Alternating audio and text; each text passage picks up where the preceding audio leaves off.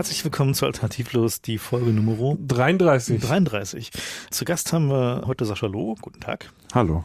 Und wir wollen uns heute mal wieder ein bisschen über Politik unterhalten und insbesondere geht es um ein Phänomen, das äh, Fefe mal politische Hohlphrasen genannt hat. Also ich reg mich da immer wieder drüber auf. Habe ich mir gedacht, so jetzt machen wir eine Sendung und da zerlegen wir oder verbrennen wir diese Hohlphrasen mal alle so. Und ich will mal ein paar Beispiele bringen. Ähm, meine Lieblingshohlphrase ist, wir haben ein Maßnahmenpaket beschlossen. Oder ein Maßnahmenbündel. Ein ne? umfassendes Maßnahmenpaket, wenn es sich um wirklich großes Problem handelt oder ein Bündel von Maßnahmen. Äh, eine andere beliebte Hohlphrase ist, wir haben ein Gesetz auf den Weg gebracht. Ja, weil das klingt ja schön, so wir haben getan, was wir konnten, jetzt ist es aus unseren Händen. Und wenn es jetzt vor den Baum fährt, ist nicht unsere Schuld, wir haben es ja nur gestartet. Also diese Implikationen sind es, die mir auf den Nerv gehen bei solchen Also so, Phrasen. sozusagen so die Werner von Braun Variante von Gesetzes. Genau. Das ist die Implikation. Aber es ist natürlich, im Grunde ist Politik am Ende PR und Framing. Also die Frage ist, wie du Sachen so formulierst, dass gleich die Weltsicht der Rezipienten geformt wird in deinem Sinne. Und dieses Gesetz auf den Weg bringen ist eine Sache, die das halt exemplarisch macht in meinen Augen. Dann habe ich hier noch, unser Mitgefühl gilt jetzt den Opfern. Das ist so eine Haut drauf Phase, wenn die Opposition kommt und sagt, äh, das war aber unsere Schuld, wir hätten verhindern sollen, dass da Häuser gebaut werden, wo jetzt der Fluss ist. Dann heißt es, unser Mitgefühl gilt jetzt den Opfern oder Flugzeug ist Ja, abgestürzt, hätte es dann nicht bessere Regulierung geben müssen. Nein, unser Mitgefühl gilt jetzt den Opfern. Also diese Art von Phrasen, die, die nerven mich schon lange. Wobei diese, unser Mitgefühl gilt den Opfern, ist ja nochmal doppelt dubios, ne? Weil dir impliziert, dass es, ja, ist halt so. Als wenn passiert. euer Mitgefühl nicht den Opfern genau, gilt. so als wenn die anderen sozusagen fiese, unemotionale, äh, ja. Ich habe da gleich am Anfang schon nicht einen ganz einen Kontrapunkt, aber ich sehe das so ein bisschen anders an vielen Punkten, auch wenn mich Phrasen wahnsinnig nerven, glaube ich, dass viele von denen vergleichsweise gedankenlos einfach so gejobbt werden, auch so ri- ritualisiert und dass da in zwar vorhandenen, aber deutlich selteneren Fällen, als du das gerade vermutest, ähm, so ein großer Masterplan dahinter ist, um jetzt wirklich alles irgendwie wegzuschieben oder zu vertuschen. Also ich glaube, dass Phrasen tatsächlich ein Problem sind, aber viel eher, weil die aus so einer Überzeugung geschehen, die ich seit einiger Zeit in der Politik ausmache. Die gibt es bestimmt schon ganz lange. Ich mache sie bloß seit einiger Zeit erst aus. Nämlich die Verantwortungsebenen möglichst zu verwirren oder zu verschieben. Jedenfalls von sich weg zu schleudern. Und das Krasse ist, dass wenn man näher ranguckt an dieses politische System, dass das dann häufig sogar stimmt. Dass zwar ein Minister behaupten muss, er habe sein Haus im Griff und er könne da Politik machen, aber faktisch ist seine Ist ja so Handlungsfreiheit ziemlich beschränkt. Also dieses, dieses Phänomen, dass gerade auch viele Ministerien ja eigentlich überall im Wesentlichen ja von den beamteten Staatssekretären und den Regierungsdirektoren geflogen werden und der Minister halt und der parlamentarische Staatssekretär, die sind halt die Typen, die alle vier Jahre wechseln. Die Ähm, Sprecher. Im Grunde die Sprecher, die Naja, den Scheiß, den ihr Haus macht, verkaufen müssen. Ich denke, wenn, wenn man sowas zum dritten oder vierten Mal, so die dritten oder vierten Minister gesehen hat, dann hat man auch schon so eine gewisse Routine da drin, die glauben zu lassen, dass sie einen, einen Handlungsspielraum haben, den sie eigentlich gar nicht haben. Ne? Auf, auf der einen Seite mag das so sein und es gibt Ministerien, da erzählt man sich zumindest, dass es so ist. Und ich kann mir auch gut vorstellen, aus meiner nicht besonders tiefen, aber häufig erlebten Kenntnis von solchen Apparaten, dass es tatsächlich gesteuert wird von Leuten und der Minister eher im, im Glauben gelassen wird, er hätte da richtig was zu sagen. Tatsächlich würde ich das noch ein bisschen feindifferenzierter sehen, weil es da auch Unterschiede in den Personen gibt. Was man nicht unterschätzen darf, ist ja, dass ein Minister auch einfach Führungspersonal von heute auf morgen rausschmeißen kann, ohne das wirklich begründen zu müssen. Das geht. Ja, das wurde auch schon häufiger gemacht. Und ich glaube, dass es so ganz so einfach dann am Ende nicht ist und sich auch sehr unterscheidet von Minister zu Minister. Ja gut, ich meine, es gab ja so Fälle, ne? Also wenn als de Maizière zum Beispiel an, ins Ministerium kam, hat er irgendwie eher auch seine Leute installiert. Aber wiederum als Friedrich da war, war es ja dann eher so, dass halt irgendwie Wobei Friedrich ist ja sogar schon als Politikdarsteller schlecht gecastet. Ja, und wenn man dann auch noch diesen großen Fehler macht, ihn tatsächlich als Politiker zu betrachten, dann kann man aus egal welcher Perspektive ja nur in die Verzweiflung stürzen. Ja, weil Ich glaube, der hätte auch gar keine Leute gehabt, die er da jetzt installieren kann. Also naja, höchstens Leute, die er halt von der Dorfkirmes kennt, ja. ja. Also das wäre halt äh, vielleicht nutzen das Moment, äh, mal kurz den Moment nutzen, um den ersten Videotipp auszusprechen. Es gibt eine BBC-Serie namens Yes Minister, die genau dieses hervorragend thematisiert, wie es einen, einen dummen Minister gibt, der die ganze Zeit von seinem schlauen Staatssekretär geführt wird. Ja, und sehr da, empfehlenswert aus den 80ern. Aber das Spannende ist, dass diese Politphrasen, wo wir von ausgegangen sind, halt ziemlich genau nicht ein Beleg, aber doch ein Hinweis darauf wären, dass es tatsächlich solche Sachen äh, vorkommen, wo du als Minister so tun musst, als hättest du etwas in der Hand, aber du kannst es eigentlich mit vollem und reinem Gewissen gar nicht so sagen und da musst du sie ein bisschen drum rumschwimmen. Ja, du kannst jetzt nur sagen, wir unternehmen was gegen X, indem wir Y. Aber faktisch hat er weder die Macht, das zu tun, noch kann er das wirklich bis zum Ende durchprügeln, weil dazwischen irgendwie noch zwischen Parlament und Kanzlerin alles mögliche andere stattfindet, bis hin zu irgendwelchen Einflussgruppen. Also muss er, ist er eigentlich sogar gezwungen, System, äh, systemisch gezwungen dazu, Formulierungen zu finden, die seinem tatsächlichen Machtstatus gerecht werden. Das würde zumindest erklären, warum da so viel diffuses Quatschzeug dabei ist. Also ich habe immer das Gefühl, dass diese Phrasen auch so gewissen Moden unterliegen. Und ich habe dann immer so die Vorstellung, da gibt es dann bestimmt so ein Seminar für so die Ministeriumspressesprecher. Für Führungskräfte. Und entweder äh, wird ihnen, werden ihnen da solche Phrasen vorgeschlagen oder irgendjemand hat die Idee und die anderen machen es dann nach. Also ich glaube da an die Evolution. Also ja. die Redenschreiber von solchen Leuten sind ja auch, also ich meine, das ist ja auch nur ein Job wie jeder andere irgendwie in der PR-Wirtschaft und äh, dementsprechend sind die ja, ja, sagen wir auch den normalen Mechanismen dieser PR-Wirtschaft unterworfen. Und wenn man sich so anguckt, so, so, also versucht man so ein paar Phrasen zu trecken über die Zeit mhm. und dann sieht man halt eben auch, dass es da immer so Peaks gibt. Also dass halt so bestimmte Formulierungen halt, ähm, also alternativlos zum Beispiel, als wir damit angefangen haben, kam echt oft vor. Also wurde mhm. sozusagen sehr, sehr oft verwendet und ist jetzt wieder so ein bisschen so ist jetzt weg. Ausge, Aber ausgelaufen. Ich, ich glaube, so. es ist auch deswegen ausgelaufen, weil das in der Presse schon ziemlich groß besprochen wurde, also auch in der relevanten Presse, die aus Sicht der Politik relevant ist, die dann in den Pressespiegeln landet, mhm. das alternativlos jetzt gerade in diesem Euro-Kontext von Merkel, daher kommt es ja ursprünglich, vielleicht nicht die cleverste Formulierung war. Die ist hunderttausendmal aufgespießt worden und selbst wenn es da keinen Masterplan und keine zentralen Kurse für Ministeriumssprecher gibt oder so, hat natürlich jemand, der da tätig ist, so ein feines Sensorium dafür. Und wenn der merkt, der Begriff alternativlos ist jetzt das 58. Mal von irgendeinem SZ Streiflicht aufgespießt worden, dann überlegt diese Person vielleicht, ob sie in Zukunft diesen Begriff nicht mehr ganz so einfach aus dem Ärmel schüttelt. Ja, interessant sind ja die Sachen, wie sie aufkommen. Also wie sozusagen ja. so eine Begriffe in die Welt kommen. Genau. Das ist ja der, der eigentlich interessante Mechanismus. Und da wie sie dann sterben, ist ja eigentlich normal. Ja. Das ist das Spannende. Ich bin ja seit 2007 Vielleicht mal so als Erklärung meines Hintergrunds. Ich bin irgendwie in die Öffentlichkeit eigentlich geraten mit dem Buch Wir nennen es Arbeit 2006. Und weil da digital im Titel vorkam, im Untertitel, war ich dann Internet-Experte. Da kann man nochmal einen eigenen Artikel irgendwann zu schreiben vielleicht. Aber da bin ich über diese Schiene Arbeit und Digital in das Fahrwasser der SPD äh, geraten und war zwar nie Parteimitglied, aber fand schon immer, dass ich irgendwie eher so linksliberal unterwegs bin und da habe ich mir gedacht, kann man mit ihm sprechen und habe da relativ schnell gemerkt, dass ein ungeheurer Bedarf nach Erklärung dort vorhanden ist. Und gerade was das Digitale angeht, war der sehr hoch. Und da bin ich dann halt äh, in allen möglichen Gesprächskreisen ab 2007 gewesen.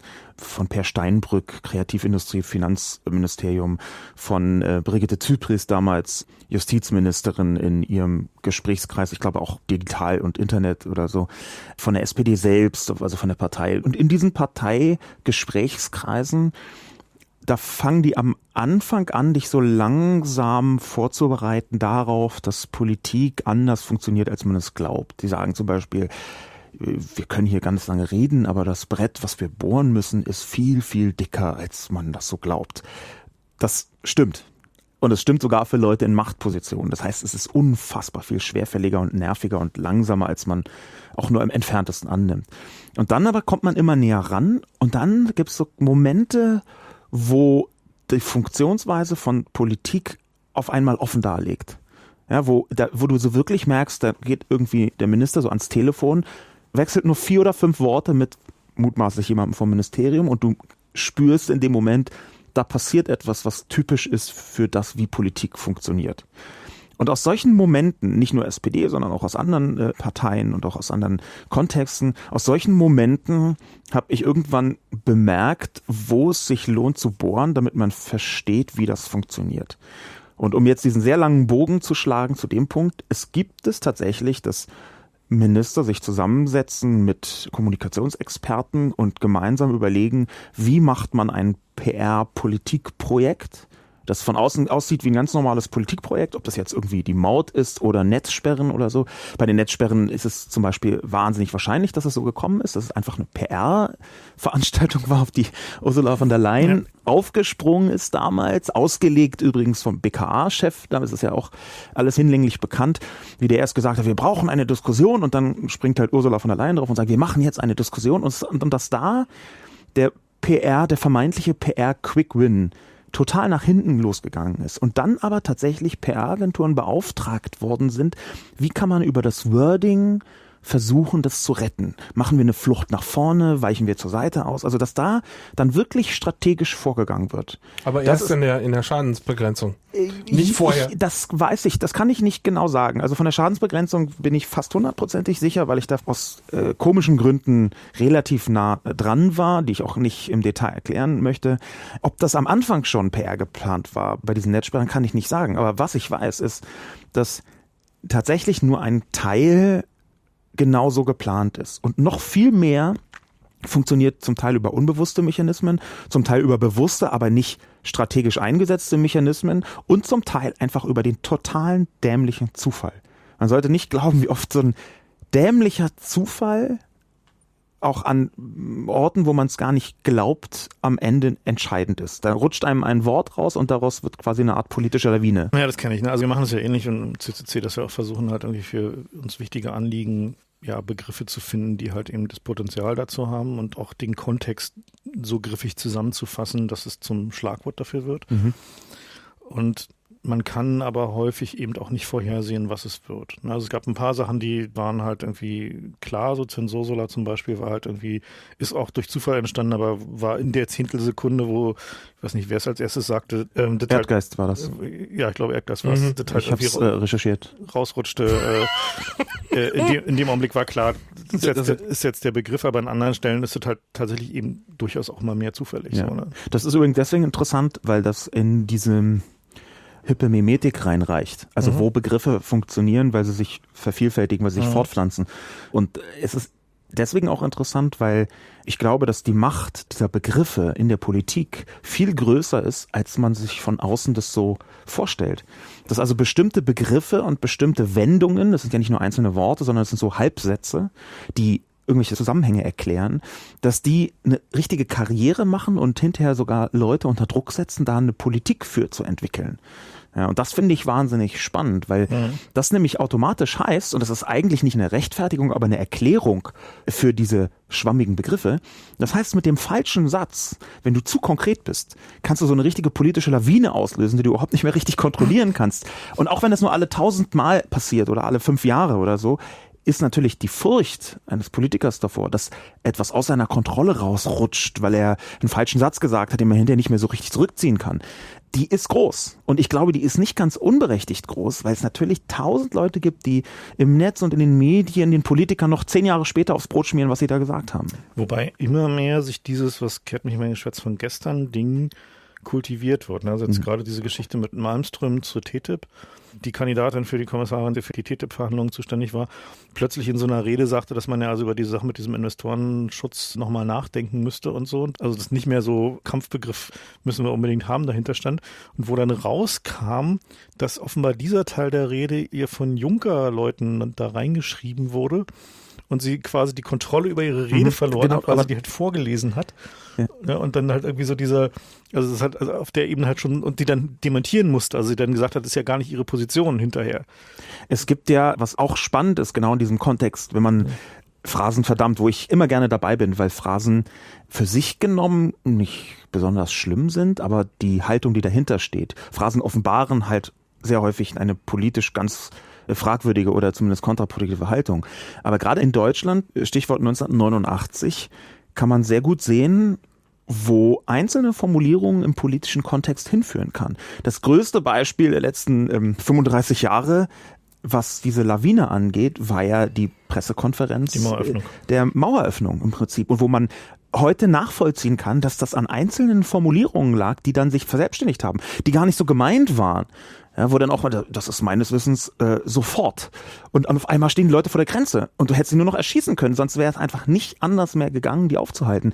Das sind halt so zwei, drei Worte im politischen Kontext, die auf einmal so eine ganze Weltgeschichte irgendwo anders hin Wobei man da natürlich argumentieren kann, dass halt nur der Anlass war und also das ohnehin passiert wäre. Aber gut, das, das ist halt nicht, das also letzten Endes ja. funktionieren solche Sachen ja immer nur, wenn mhm. der, also wenn die Situation schon reif ist. Also du kannst sowas eigentlich nur höchst selten gegen den Strom tun. Das ist, ja, aber, aber du kannst den Strom deutlich lenken und beschleunigen, so damit. Vielleicht ist da auch gegen den Strom nicht die Metapher, sondern eher so Funke und Benzin. Weißt mhm, du, Benzin ja. steht da, ein Kanister Benzin, der steht fünf Jahre da, passiert nichts. Mhm und irgendwann fällt er um und dann ist halt ein Funke da oder nicht. Und diese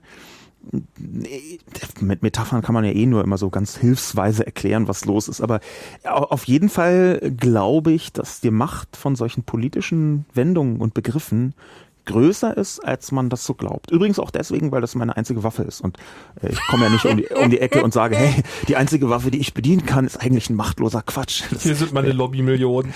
Da ja, muss man dann irgendwie anders. Die ich ohne, ja, ohne ja. Hemmung einsetzen würde, wenn ich sie hätte übrigens. Das nur nebenbei. Also das wollte ich auch nicht andeuten, dass die Phrasen von irgendwelchen Masterminds ersonnen werden und die Frage, ob das in irgendwelchen Seminaren verbreitet wird, ist auch nicht die Frage, ob es da einen zentralen Indoktrinator gibt. Mhm sondern uns interessiert einfach, wie sich sowas verbreitet, ja, weil wir möchten gern verstehen, wie das funktioniert. Übrigens ist das nicht nur in der Politik so, sondern auch in großen Firmen funktioniert das genauso. Also man konnte das äh, ganz gut bei, so Business-Phrasen. Genau, Business-Phrasen, Industrie ja. 4.0 ist so gerade das Ding, was ja, durch, oder so und, oder Ich erinnere mich noch an ein Meeting, was wir mit dem Schirm auch hatten, wo er meinte, die FAZ müsse jetzt angefasst werden, die Webseite, um sie HTML5 fähig zu machen. Das ist auch so ein Ding das hat ja einfach gehört und dachte, da ist jetzt das ist jetzt Not am Mann, weil es einfach so ein Ding war. Da würde ich so ein Leuchtturmwort, will ich es mal nennen, ja, wo dann plötzlich alle denken, okay, das habe ich noch gar nicht auf dem Radar, da muss ich jetzt auch. Und ich, das ja, wobei das noch, da würde ich gerne feinjustieren, weil ich habe das ist gar nicht so bekannt, aber ich habe äh, anderthalb Jahre ungefähr als Berater gearbeitet und zwar so richtig als Consultant im nicht ganz klassischen Sinn, sondern als Senior Advisor bei der äh, Firma Roland Berger. Ach du meine Güte. Ja, war eine interessante Erfahrung. Also war auf jeden Fall interessant insofern, als dass ich da was völlig anderes erwartet habe tatsächlich. Aber das, ich habe es ausprobiert, das hat nicht so funktioniert. Die können was, was anderes, als ich erwartet habe und ich konnte was, was sie nicht gut gebrauchen konnten. aber egal. Was ich aber da gemerkt habe, ist, dass dieses Buzzwording äh, im, im Wirtschaftsbereich gerade bei Nicht-Technikern ganz wichtige Bedeutung hat. Also aus Beratersicht ist es zum Beispiel, dass je häufiger du ein Buzzword wiederholst, desto eher wird ein Budget draus. Also wenn ganz viele Leute sagen, oh ja, HTML5, oh HTML5, oh, HTML5. Wenn die es das zehnte Mal hören, dann sagen sie, ja, also ich glaube, wir müssen jetzt mal Geld in die Hand nehmen und sein. da müssen wir, genau, wir müssen jetzt mal Social machen. Ja, und das ist, das ist eine nicht zu unterschätzende Funktion, weil dadurch, das ist jetzt vielleicht für euch überraschend, aber dadurch Entscheider überzeugt werden können der von der Relevanz einer technischen Entwicklung. Wenn der EDV-Leiter, das ist ja meistens so, dass die noch EDV heißen, in so einem Unternehmen dahin kommt und sagt so, äh, wir brauchen jetzt eine neue Sicherheitsstufe und wir brauchen jetzt irgendwie äh, 857.000 Euro, dann sagt er erstmal, nee, auf keinen Fall, ist viel zu teuer, kriegt doch so hin. Ja, weil er überhaupt nicht checkt, wie wichtig oder unwichtig das ist. Und dann kommen 700 Leute von allen Seiten und sagen ihm immer das gleiche Wort, was eben der EDVler gesagt hat. Und dann irgendwann denkt er, Moment, das könnte ja tatsächlich, also wenn das so viele Leute sagen, also das denkt er natürlich nicht äh, so ausdrücklich, aber in die Richtung geht das. Dann spürt er irgendwann durch den häufigen Gebrauch des Worts, dass da vielleicht doch eine Notwendigkeit besteht. Und dann geht so ein Prozess in Gang ähnlich funktioniert es mit Phrasen auch in großen Firmen. Also die haben manchmal Bedeutungen, wo man erstmal denkt, diese Phrase ist das Dümmste, was ich je gehört habe, auch aus technischer Sicht oder sowas. Dann darum geht's überhaupt nicht. Sondern? Das ist so eine Sache, die wirksamsten Phrasen haben überhaupt keinen Wortsinn, sondern da geht's nur darum, klingt gut, klingt wichtig. Mhm. Ja. Und manchmal muss es nicht mal wichtig klingen. Also ich habe ein schönes Beispiel mal äh, relativ nah am Entwickler bei Microsoft sehen können. Da hat Bill Gates irgendwann der Presse erzählt in irgendeinem Interview, XML ist ja total cool, das ist die Zukunft. Und daraufhin hat die gesamte Firma, also nicht im Sinne von von oben kommt die Order, sondern alle kleinen Developer haben es gelesen, haben sich gesagt, oh, da muss ich jetzt XML machen. Und von einem Tag auf den nächsten ist da XML ausgerollt worden in einer Größe, die man sich gar nicht vorstellen kann von außen. Einfach, wenn ein so ein Wort kommt, wenn man eine, eine Sache runterdampfen kann auf einen Begriff, dann haben die Leute das Gefühl, das kann man anpacken. Mhm. Ja, wenn ich aber da eine größere Geschichte erzählen muss und zu sagen, wir müssen das tun, dann müssen wir hier, das geht nicht. Ja. Der Punkt ist, dass man die erscheinende Komplexität eines Sachverhalts so weit runterdampfen muss, dass die Leute das Gefühl haben, das muss nicht nur gemacht werden und das ist wichtig, sondern es ist auch klein genug, das können wir auch machen. Ja, Industrie 4.0 ist auch so ein Ding, da verbergen sich ja Dutzende also von Sachen hinter. Interessant sind dann. Äh, Aber also wenn du das auf einen Begriff runterdampfen kannst, mhm. dann kannst du den, dann kommt nämlich der Shareholder bei der Konferenz und fragt, haben Sie eigentlich Industrie 4.0?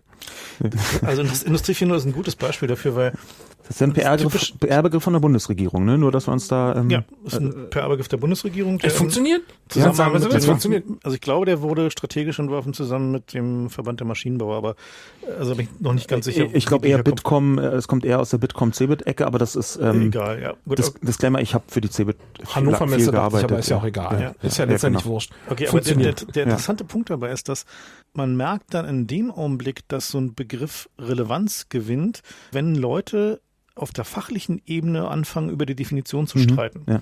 Also wenn sie versuchen, diesen, diesen schwammigen, ich, nie als tatsächlich Terminus technicus gedachten Begriff mit irgendwie einem konkreten Inhalt zu füllen.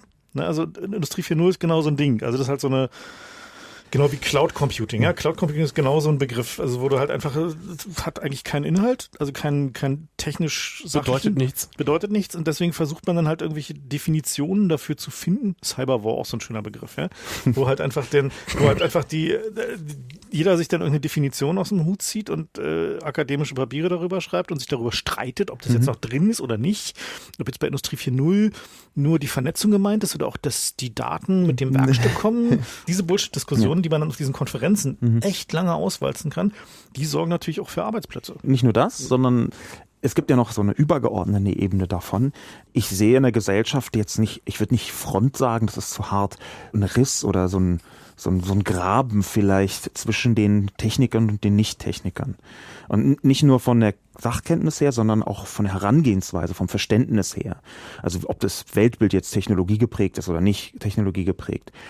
Und da muss man sich vorstellen, und das ist ja auch Teil meines Jobs, den ich in der Gesellschaft habe, dass die ganzen Nicht-Techniker vor dieser ganzen Welt, die sie gerade überrollt, wo sie an allen Ecken und Enden merken, wow, das bestimmt jetzt irgendwie mein Leben, ja, dass sie da davor stehen und überhaupt nicht einordnen können, was was ist. Und die halten sich verzweifelt an einzelnen Begriffen fest und versuchen so ein bisschen Licht ins Dunkel reinzubringen.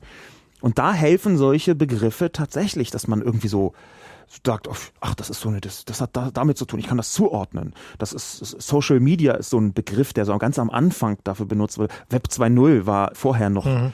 äh, dieser Begriff dafür. Da passiert irgendwas Neues, von dem ich technisch null sagen kann, was es ist. Ich verstehe nichts, von, wenn ein Experte darüber redet, gar nichts davon.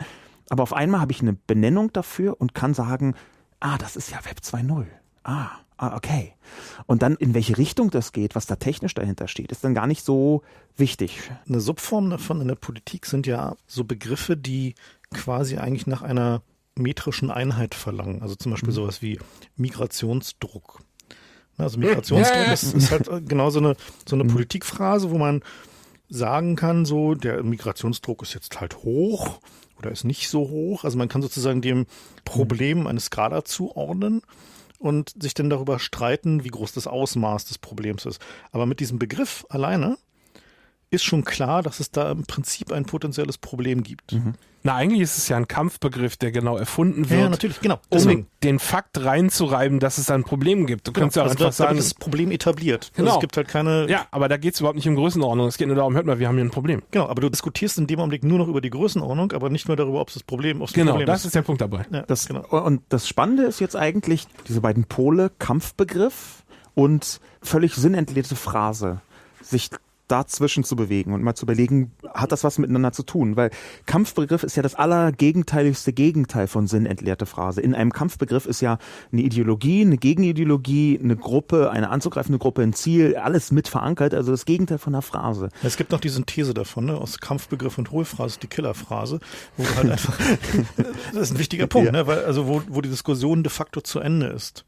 Ja. Also wo du halt einfach keine Möglichkeit zur sachlichen Diskussion mehr hast, sobald ja. du diesen Begriff nicht an sich angreifst. Und das sind ja häufig nicht nur Begriffe, sondern auch Themenfelder. Du mhm. kannst ja ganz viele Diskussionen in Themenfelder reinbringen, wo halt einfach kein Punkt zu machen ist. Ich habe da eine mhm. eigene Erfahrung, die für mich echt prägend war. Ich bin ja jetzt nicht völlig ungeübt im Umgang mit Medien. Das gelingt manchmal besser und manchmal schlechter. Aber ich hatte mal eine Zeit lang wahnsinnig viele Anfragen zum Thema Cybermobbing. Ja, so. Und dachte, ähm, naja, da gehe ich mal hin und versuche einfach so eine Art aus meiner damaligen Perspektive Position der Vernunft einzunehmen. Ja, Was ja eigentlich alle immer wollen. Das genau, finde ich immer witzig, deswegen, dass eigentlich niemand da hingeht und sagt, so die trolle ich jetzt mal so richtig nicht. Das, das ist eine naja, gute, ist ja selten. Normalerweise alle Leute die, glauben von sich. Das finde ich eines der größten Missverständnisse in der Politik. Dass die Leute mal glauben, der da drüben von der CDU, der ist ja doof. Der ist nur hier, um mich zu ärgern. Nee, der glaubt, dass er das Richtige tut. Ja, die, die glauben, glauben, alle, dass sie das Richtige genau. tun. Und deswegen habe ich auch gesagt, deswegen habe ich ja die Vernunft so relativiert. Vernunft auch ein ganz problematischer Begriff, weil Vernunft auch so eine moralische Komponente mitbringt. Ne? Das ist nicht nur meine Meinung, sondern das ist darüber noch die einzig richtige und vernünftige Meinung. Äh, das aber nur nebenbei. Ich wollte also da im Sinne einer, sagen wir mal, netzfreundlichen Ideologie hingehen und sagen, das ist Cybermobbing und da gibt es auch die Meinungsfreiheit auf der anderen Seite und man muss. Und dann, ohne dass ich das wusste, steht mir halt gegenüber eine Frau, wo sechs Wochen vorher ihr Kind, ein Teenager-Mädchen, Selbstmord gemacht hat, weil sie gemobbt wurde im Internet. Da hast du keine Chance, und ich finde es auch richtig, dass du da keine Chance hast. Also die Unverschämtheit, die da entstanden ist, in die Schwierigkeit der Situation, in die ich gebracht wurde, die wurde halt durch diese Fernsehleute und produziert. Das haben sie natürlich nicht gesagt vorher. Sie haben da gesagt, da gäbe es eine Betroffene, aber ich habe jetzt Betroffene gesagt, da ist halt jemand, der sagt, naja, ich wurde getrollt, dann sage ich, ja, wurde ich auch schon getrollt, bei mir stand es auch von der Tür und so. Und das ist halt eine völlig andere Ebene. Und dann ist da auf einmal eine Mutter, die ihr Kind verloren hat und ich habe halt so Gänsehaut bekommen, habe gedacht, in dem Moment, das geht nicht das kann ich nicht machen. Ich kann, selbst wenn sie den größten Unsinn erzählt, kann ich ihr in dem Kontext nicht widersprechen. Was willst du denn jemandem sagen, der gerade sein Kind verloren hat? Das ist doch völlig, da ist doch jede Diskussionsmöglichkeit nicht mehr gegeben. Und das war so der Moment, wo ich hab gemerkt habe, Moment, es gibt Themen, da mache ich einfach einen Bogen drum. Da kann man praktisch nur verlieren. Und das sind nicht nur Personen, die dir gegenüber sitzen, sondern es ist auch so ein Thema, wo Deswegen wird ja so häufig irgendwie das Kinderpornografie-Thema im, im Netzsperrenbereich mit nach vorne gebracht, weil was willst du denn dagegen sagen, wenn du nicht extra vorher nochmal siebenmal betonst, dass eigentlich und die, äh, es ist gar nicht darüber nur, sondern es ist noch ein anderes Thema. Es gibt also so ein paar Killerphrasen, die auch über Killerthemen funktionieren. Mhm. Das ist richtig. Also interessant ist dann halt eben auch, wer solche Dinge dann eben aktiv missbraucht. Also wer dann halt tatsächlich mit. Da kommt dann wieder die PR-Rutsche. Genau. Das sind wir bei ja. den Netzsperren wieder ganz ja. Also ich fand ja immer sehr traurig, dass die Opposition zwar. Da kann der Satz schon aufhören. Nein, nein, nein. ja gut, die Opposition ist auch traurig, das will ich einräumen. Aber irgendwann, ich habe mir eine Weile lang, äh, habe ich unter der Annahme operiert, dass ich mir dachte, die Opposition, die ist jetzt dagegen, weil das Gesetz scheiße ist. Aber das stimmt halt nicht, sondern die sind dagegen, weil das ein Gesetz ist, was von der Regierung vorgeschlagen wurde. Ja, sobald die an der Macht sind, wollen die das auch haben. Ja, und nicht nur das, auch die Argumente, die sie bringen, sind alle total phrasenhaft. Man sieht es häufig, es gibt so zwei Killer-Dinger, mit denen du immer irgendwie, auch wenn alles andere nicht geht, greifst du an, entweder mit, äh, ja, was ist ja mit den Arbeitsplätzen oder wie finanzieren wir das? Das sind immer so die beiden Sachen. Wenn du die hörst, weißt du, naja gut, dann können wir jetzt auch aufhören und habt ihr inhaltlich nichts vorzubringen. Ja. Und diese Idee, sobald ich das eingesehen habe, dass die Opposition, selbst wenn sie, sagen wir mal, mich jetzt einlädt als Experte, dass es denen wirklich gar nicht inhaltlich um die Sache da geht. Würde ich, das würde ich so pauschalisierend nicht sagen. Nee, so pauschal kann man es tatsächlich nicht sagen. Ich Nein, aber also ich meine, der Eindruck hat sich aufgedrängt einfach, dass der Großteil der Kritik der Opposition an Gesetzen nichts mit dem Inhalt zu tun hatte, sondern dass sie nicht drauf gekommen waren, sondern die Regierung. Aber, nee, Moment, also der Punkt ist halt, die, die Rolle der Opposition ist ja eben durchaus auch die Kritik. Also die, die Rolle der Opposition im parlamentarischen System besteht ja eben ja. genau darin, die Punkte an Regierungsvorhaben zu finden, die halt möglicherweise zweifelhaft oder falsch sind und auf denen rumzuhacken. Das also, muss man auch ein bisschen eher noch als Waagschalenprinzip begreifen. Mhm. Ich bin bei dir, dass man nicht erwarten kann, dass wenn die Opposition in die Macht kommt, dass die in diesen ganzen Punkten, wo man vorher dachte, um Gottes Willen, wie bescheuert ist das denn, die auf einmal anfangen, das Gegenteil zu machen, nur weil sie es vorher kritisiert haben. Aber natürlich ist erstmal erstmal nicht richtig zu finden, was die Regierung macht. Na, aber ist, ist das Teil nicht furchtbar? Ich meine, ist das nicht ich absolut nicht. furchtbar? Na, viel schlimmer ich, ist eigentlich, dass, dass du denkst, du hilfst denen, ja, und dann kommen sie an die Macht und machen das selber. Viel schlimmer ist aber eigentlich, dass, also was wir gerade ja in Deutschland haben, dass die prinzipielle Ablehnung von auch logischen und guten Vorschlägen durch die Regierung, wenn sie von der Opposition kommt, spezifisch von den Linken. Andersrum auch, ne? Andersrum auch. Die Opposition ist auch gegen Gesetze, die eigentlich okay sind die eigentlich Sachen sind, die Sie vorher gefordert haben. Na, da gibt's da Sogar gibt's, das hat schon gegeben, Ja, nur weil es jetzt von der Regierung kommt. Und das finde ich Ja, aber da- absolut da- entsetzlich an unserem System. Nee, aber da zum Beispiel muss ich jetzt äh, alle Beteiligten in Schutz nehmen. Es, ernsthaft, es gibt gerade, was Merkel perfektioniert hat, und das steht ja auch überall, ist überhaupt kein Geheimnis, ist gut klingende oder gut funktionierende Konzepte von anderen Parteien, und zwar ungefähr fast allen Parteien, einfach zu adaptieren und dann als eigene Leistung auszugeben. Es ist ein relativ häufiges Phänomen, dass man so ein bisschen wartet und dann sagt, das Konzept war eigentlich ganz gut, das sagt man natürlich nicht öffentlich, sondern nimmt das gleiche nochmal. Und wenn man dann auf der anderen Seite steht, so ein Ding entwickelt hat, das wurde abgeschmettert von der Regierung. Und dann kommt die Regierung und tut, als sei es die eigene Idee gewesen und bringt es nochmal nach vorne. Dass man dann nicht begeistert zustimmt, das kann ich ungefähr nachvollziehen. Also, dass man dann ein bisschen merkt, also, das ist doch eine Verarschung. Warum habt ihr nicht vorher darauf äh, Aber reagiert? weiß ich nicht, also mir Also geht es das ja nicht ich so. nicht also, den schlimmen also, Teil daran. also wenn ein Politiker Konzepte von mir klaut, ohne mich zu zitieren, freue ich mich, mache mir eine Kerbe ins Keyboard und sage, hey, habe ich noch was geschafft. Ja, aber du bist ja auch nicht Teil dieses politischen Zirkus. aber guck Also mal, die die- werden doch alle bezahlt, ob sie jetzt an der Regierung sind oder in der Aber du Opposition. tust so, als seien es nicht auch gleichzeitig Menschen. Das sind halt Menschen, die ihre Eitelkeiten haben, die im Zweifel, das weißt du selber, einfach sehr entscheidend sein können. Wenn sich jemand unfair behandelt fühlt, wenn jemand da irgendwie nicht die Credits bekommt, die er eigentlich glaubt, verdient zu haben, dann wird der total fuchsig und dann kannst du ihm vorlegen, was du möchtest und das ist dann schlimm. Ja.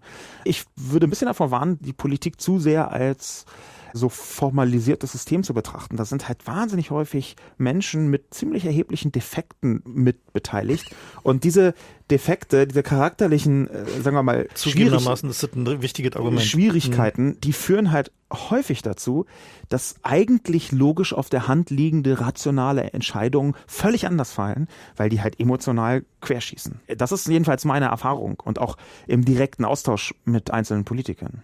Naja, ich habe das halt ein paar Mal sehr nah beobachten können. Also die, die eine Anekdote habe ich, glaube ich, auch schon ein paar Mal erzählt hier. als ich da in diesem Ausschuss angehört wurde als Experte und die mich da mit den Worten begrüßten, freut uns, dass sie wieder alle da sind, nachdem wir sie schon die letzten zehn Male ignoriert haben.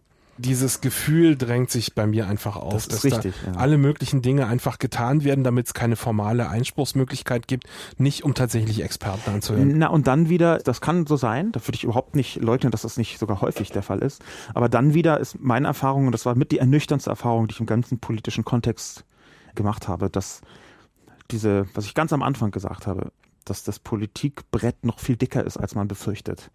Dass das leider wahr ist, aus ganz vielen Sichten. Das ist so ein zähes und behäbiges System, wo es so viele Korrektive gibt, die es immer wieder auf den gewohnten Gang zurückzwingen und wo auch einzelne Konzepte kaum wegzutreiben sind. Ich fürchte, man, man hört wirklich zehnmal Leute an und jedes Mal gibt es vielleicht ein bisschen Überzeugungskraft und am Ende reicht es immer noch nicht. Es kann trotzdem sein, dass etwas passiert ist. Auch wenn Es gibt aber eine Zeit, wo es ganz schnell geht, nämlich kurz vor Ende der, wie heißt es, kurz vor der Ende der. Parlamentspause, Ja. weil dann verfallen Gesetzesentwürfe, wenn sie bis dann nicht durchgewunken sind. Und dann, dann geht plötzlich alles ganz schnell und Sachen, die seit Monaten rumliegen. Also mich interessiert ja Daher kann ich das einfach inhaltlich nicht gelten lassen, dieses Argument, weil es nämlich plötzlich ganz schnell geht, wenn sie das Gefühl haben, so ansonsten geht's gar nicht wenn mehr. es einen Druck der Öffentlichkeit gibt. Nee. Und, ähm, Nee, nein, wenn der sie- größte also Scheiß wird zu- irgendwie durchgewunken, Sachen, also die kurz, tatsächlich kurz vor der Sommerpause und, Irgendwas äh, fällt hier und zum Ende der Legislaturperiode, da gehen dann plötzlich Gesetzentwürfe durch, die ganz objektiv noch nicht genug Korrektiv Ja. hatten, so. Ja. Und am Anfang der Periode, aber in der Mitte ist es halt tatsächlich so, da werden die Bretter halt einfach dicker, weil alle haben das Gefühl, Zeit zu haben und man will ja nichts falsch machen und die nächsten Wahlen kommen ja wieder und so und dann will man irgendwie, insofern stimmt es schon, was du mit den Persönlichkeiten und deren Defekten meinst, spielt tatsächlich eine sehr viel größere Rolle, als man immer so denken mag, auch eben was so die kleinen Eitelkeiten halt so im Alltag des Parlaments oder den, in den Ministerien angeht, oder die sind ja doch alle eher, ähm, ja, ausschlaggebend für fürs Verhalten der Menschen dort. Das, finde ich aber eine hoffnungsvolle These, ehrlich gesagt. Denn das heißt, wenn du diese Eitelkeiten kennst, Ja. kannst du sie äh, nutzen. Ja, aber Nee, das, das ist für das mich nicht, nicht hoffnungsvoll. Für die Macht. Ähm, Also es hat, geht halt immer um die Aufmerksamkeit der Also Mächtigen. was genutzt wird, wenn man vom politischen System jetzt in Deutschland ausgeht, was tatsächlich genutzt wird, sind genau diese Zeitabläufe. Ja. Das direkt ein Gesetz, was zu einem bestimmten Zeitpunkt an einem bestimmten Ort des Systems prozessiert wird, hat eine größere Chance, ungeprüft schnell durchzurutschen. Das hattest du ja Mhm. eben schon gesagt. Und da gibt es tatsächlich Leute in den Ministerien, die dann so Sachen verzögern oder nach vorne schieben oder erstmal so ein Quatschgesetz nach vorne bringen und damit der zweite Entwurf gerade durchgeht, weil die Leute sich dann nicht mehr trauen, das Ganze zu zerpflücken, weil es sonst überhaupt nicht mehr und so weiter. Den Versuch, solche Timings zu nutzen, den gibt es auf jeden Fall und da habe ich auch schon Politiker drüber sprechen, hören, wie sie versuchen, sowas zu tun. Aber, und das muss man eben auch sehen, das ist ein so komplexes und so vielschichtiges System, was jederzeit komplett auseinanderfliegen kann, dass man es tatsächlich, egal an welcher Position man sitzt, immer nur versuchen kann. Das ist halt nicht deterministisch. Es ist halt, es ist halt nicht so, dass du sagst, okay, wenn wir es am 27. reinschieben und dann kommt es irgendwie ins Kabinett und dann das und dann streichen die äh, Paragraph C und dann geht unser, unsere Passage in Paragraph A, äh, geht dann durch. So ist es halt gerade voll nicht, sondern es ist halt immer so ein Wabonspiel von allen Seiten. Ja? Interessante Frage ist ja, mh, hm, wenn Leute so antreten mit, sagen wir mal, dem, dem Vorsatz, alles zu ändern, nehmen wir mal Obama zum Beispiel, ne? Obama ist ja angetreten mit, wir räumen jetzt mal irgendwie alles auf. So, wir machen Guantanamo zu. Wir hören mit den Kriegen auf. Wir hören mit der Folter auf. Und so wir machen hier die transparenteste Regierung aller Zeiten. Genau, also wir, also sozusagen alles. Auf eine Art hat es ja auch äh, dank Snowden dann stattgefunden, aber. Weise, ja. Ähm, also mein gutes amerikanische politische System ist nochmal deutlich kaputter als unseres, aber die Frage ja. ist ja dann doch am Ende, wenn so ein Politiker antritt mit, wir räumen jetzt mal auf. Mhm. Das kommt ja immer wieder vor, alle paar Jahre mhm. gibt es ja immer einen, der sagt, wir müssen jetzt hier mal irgendwie Kassensturz machen, auch in den Ländern, also bei Landtagswahlen, das ist ja durchaus häufiger der Fall. Oder jemand so ein Ministerium komplett neu übernimmt, wo halt irgendwie schon klar ist, dass der, der Dunghaufen eher groß ist. Ähm, Bundeswehr. Äh, Bundeswehr zum Beispiel, ja. Und dann macht man halt mal so Kassensturz und guckt sich das alles an und dann trifft man ja offensichtlich immer wieder auf so Dinge, also wo die objektive Realität schon so hingebogen und geshaped wurde, dass man diese Dinge gar nicht mehr ändern kann. Mhm. Also nur mal Guantanamo, so, ne, der ist ja angetreten mit, machen wir zu, sah auch erstmal ganz einfach aus, kann er einfach anordnen, wir machen den Laden da mal zu. Und dann kamen da offensichtlich irgendwie die Leute aus den schattigen Kellern und haben ihm mal irgendwie die Welt erklärt. Und dann ging es plötzlich doch nicht ich, mehr so einfach. Also ich, ich, glaube, Guantanamo ist dafür ein besonders schlechtes Beispiel, ehrlich gesagt, weil da man viel zu wenig über die Hintergründe weiß auch wenn scheinbar sehr viel klar ist bei Guantanamo und wenn man das als Blackbox betrachten würde, würde man vollkommen klar sagen, es ist einfach völkerrechtswidrig, es ist alles, alles rechtswidrig. Ja, also du musst erstmal ein Gesetz finden, wogegen Guantanamo nicht verstößt, so ungefähr. Es ist ja äh, zu betrachten. Ja, Verkehr, auch da würde ich bezweifeln, dass da nicht noch. Ich glaube aber genau deshalb ist es schwierig als Beispiel, weil es eigentlich ein Quick Win sein könnte, theoretisch. Eigentlich ist ein riesiges Rätsel, warum er das nicht einfach tut, weil er so viele Ausweichmöglichkeiten haben könnte und auch würde. Ein Rätsel ist halt kein gutes Beispiel. Naja, ich finde es insofern wichtig, weil man häufiger die wahrgenommene Komplexität von solchen Themen, mhm. und zwar aus der Perspektive desjenigen, der die Entscheidung treffen muss, häufig ja überhaupt nicht nachvollziehen genau. kann, weil da eine Menge, also eine Menge äh, Details drinne sind, die auch politische Sachen sein können. Zum Beispiel, dass er irgendwie Leute dafür braucht, denen er, die ihm gerade keinen Gefallen mehr schulden, zum Beispiel, oder denen mhm. er eigentlich einen Gefallen schuldet, oder dass du äh, juristische Einschränkungen hast, die in, gerade in den USA halt im Geheimbereich sind oder so. Das, ne? das, das, ist eben, weil da so viel im Geheimbereich und bei Guantanamo mhm. ja auch quasi offiziell im Geheimbereich stattfindet. Deswegen finde ich das Beispiel nicht so richtig äh, gelungen. Meine, Aber was, was wäre dann ein gutes Beispiel, um mal genau dieses Problem, das halt also ein, ein gutes Beispiel wäre, glaube ich, die Maut. Die Maut. Die, die Maut. Hm? ja, also und zwar aus, aus mehrerer Hinsicht. Zum einen glaube ich, dass die Maut wirklich in so einer bierseligen Kellersituation entstanden ist, wo irgendwie ein paar CSU-Leute zusammensaßen und gesagt haben, wie machen wir, brauchen jetzt irgendwie ein neues großes Projekt und Deutschland kommt voran und äh, den, den, den, ich kann nicht Bayer, bayerischen, dann irgendwie Maut. Ja, so nehmen wir doch die Maut. Ich glaube, es ist wirklich praktisch zufällig entstanden. Ich habe da eine zynische Sicht drauf. Ich glaube, das ist entstanden, weil jemand, Seehofer ist so ein Königstyp der denkt tatsächlich, ist einer der wenigen Politiker, glaube ich, die langfristig denken. Und der hat gesagt, hör mal, wir haben hier ein Defizit. Wir müssen hier irgendwie langfristig Kohle ranbringen. Wir können hier nicht weiter das Silber verkaufen. Das wir machen nicht. jetzt Maut und der wird prompt bestraft dafür. Dagegen, dagegen spricht, dass von Anfang an fast alle gemerkt haben, dass wenn man das zweite Versprechen, was implizit gemacht wurde, nämlich die Autofahrer werden nicht stärker belastet, dass man dann damit gar nicht Geld verdienen kann. Die Maut ist ja von Anfang an mit äh, dem populistischen Ansatz gefahren wird. Wir machen eine Maut, aber niemand muss mehr bezahlen. Also niemand, also außer die Ausländer. Außer die Ausländer, aber das, mhm. äh, niemand ist ja im CSU-Sinn auch ohne Ausländer. Ja. Ähm, und die Frage, die sich dann stellt, ist ja, zuallererst, warum? Na, Industrieförderung ist doch klar.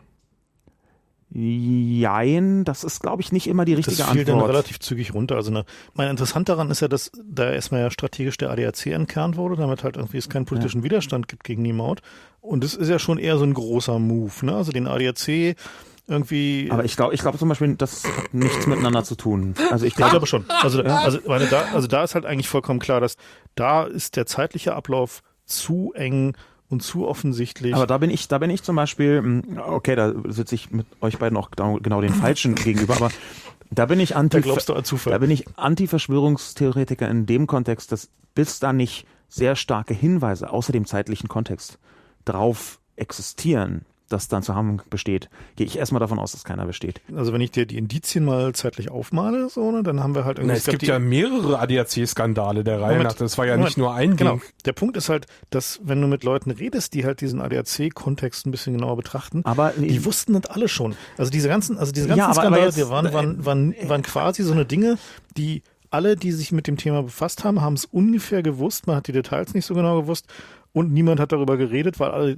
viel davon hatten die Schnauze zu halten. Ja, aber ich, da möchte ich jetzt mehrere Sachen auseinanderhalten. Also zum einen glaube ich nicht, dass nur um eine Maut durchzuprügeln, man einen extrem treuen CSU-Unterstützerverband, der ADAC in München war halt immer voll CSU, weil alle in München CSU waren, dass man den deswegen über die Klinge springen lässt. Das, das wäre der erste Punkt.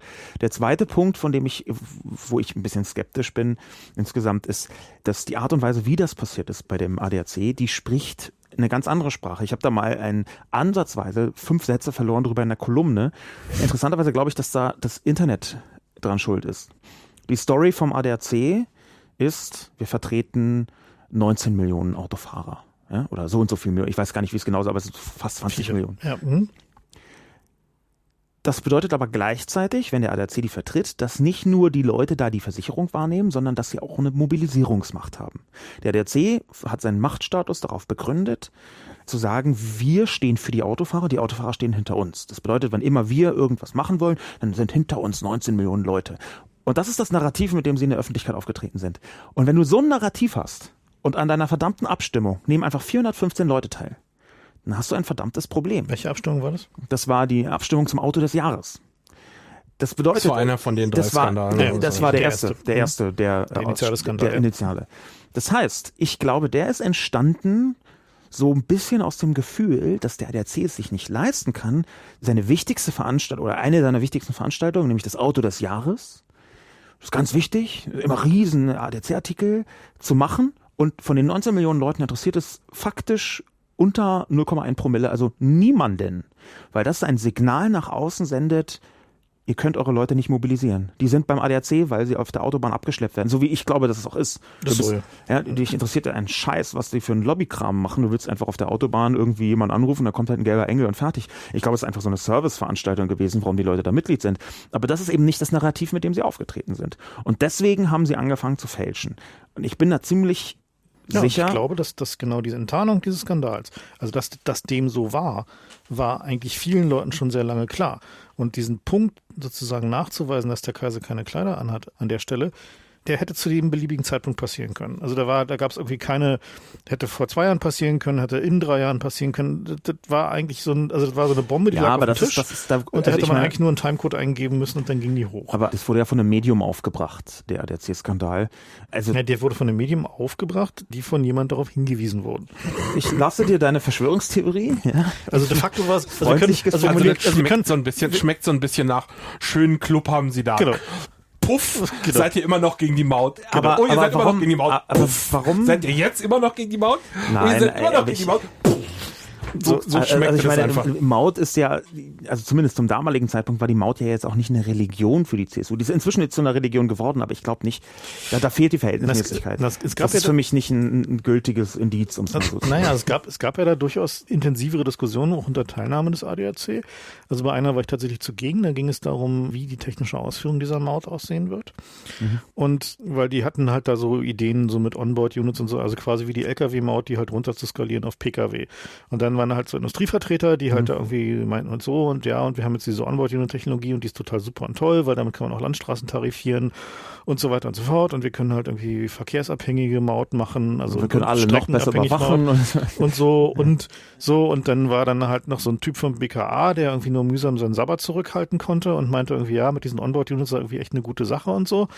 ähm, und dann war der Typ vom ADAC, der sagte, ja, naja, also also sie haben da so drei Grundpositionen. Die erste ist halt nichts, was irgendwie die Lokation eines Autofahrers überwacht, weil irgendwie das äh, verstößt halt gegen äh, Mobilitätsfreiheit. Zweite Position, irgendwie keine Belastung von Autofahrern durch Investitionen ins Fahrzeug. Dritte Position, wir brauchen halt maximal wenn überhaupt irgendwas geht, dann maximal irgendwas, was äh, kostenneutral für die Autofahrer ist. So. Und das hat er dann vorgetragen im Namen seiner 19 Millionen Mitglieder. Und in diesem Punkt hat er wahrscheinlich sogar für seine 19 Millionen Mitglieder gesprochen. Also der hat tatsächlich da an der Stelle nicht mal irgendwie äh, sozusagen, also an der Stelle hätten sie wahrscheinlich wirklich eine Mobilisierung zustande bekommen, wenn es dazu gekommen wäre, dass irgendwie das so eine 500 Euro musst du investieren, damit auf der Autobahn fahren kannst, Nummer gewesen wäre. Dann hätte der ADAC da Leute mit Fackeln und Missgabeln vom Kanzleramt. Aber da kannst, kannst, kannst völlig definitiv. Problematisch. ja. ne? So und am Ende ist es ja interessanterweise so, dass die ja trotzdem mit den Positionen sich ja im Wesentlichen durchgesetzt haben. Ne, die haben ja gesagt, es gibt halt, also äh, Obo-Unit wird nicht mehr diskutiert, mhm. Tracking wird nicht diskutiert, alles, worüber wir reden, sind halt irgendwie Bepper, so im mhm. Wesentlichen. So. Ne? Und da haben sie gesagt, das wäre halt unsere Rückfallposition, da können wir maximal so drüber reden. So.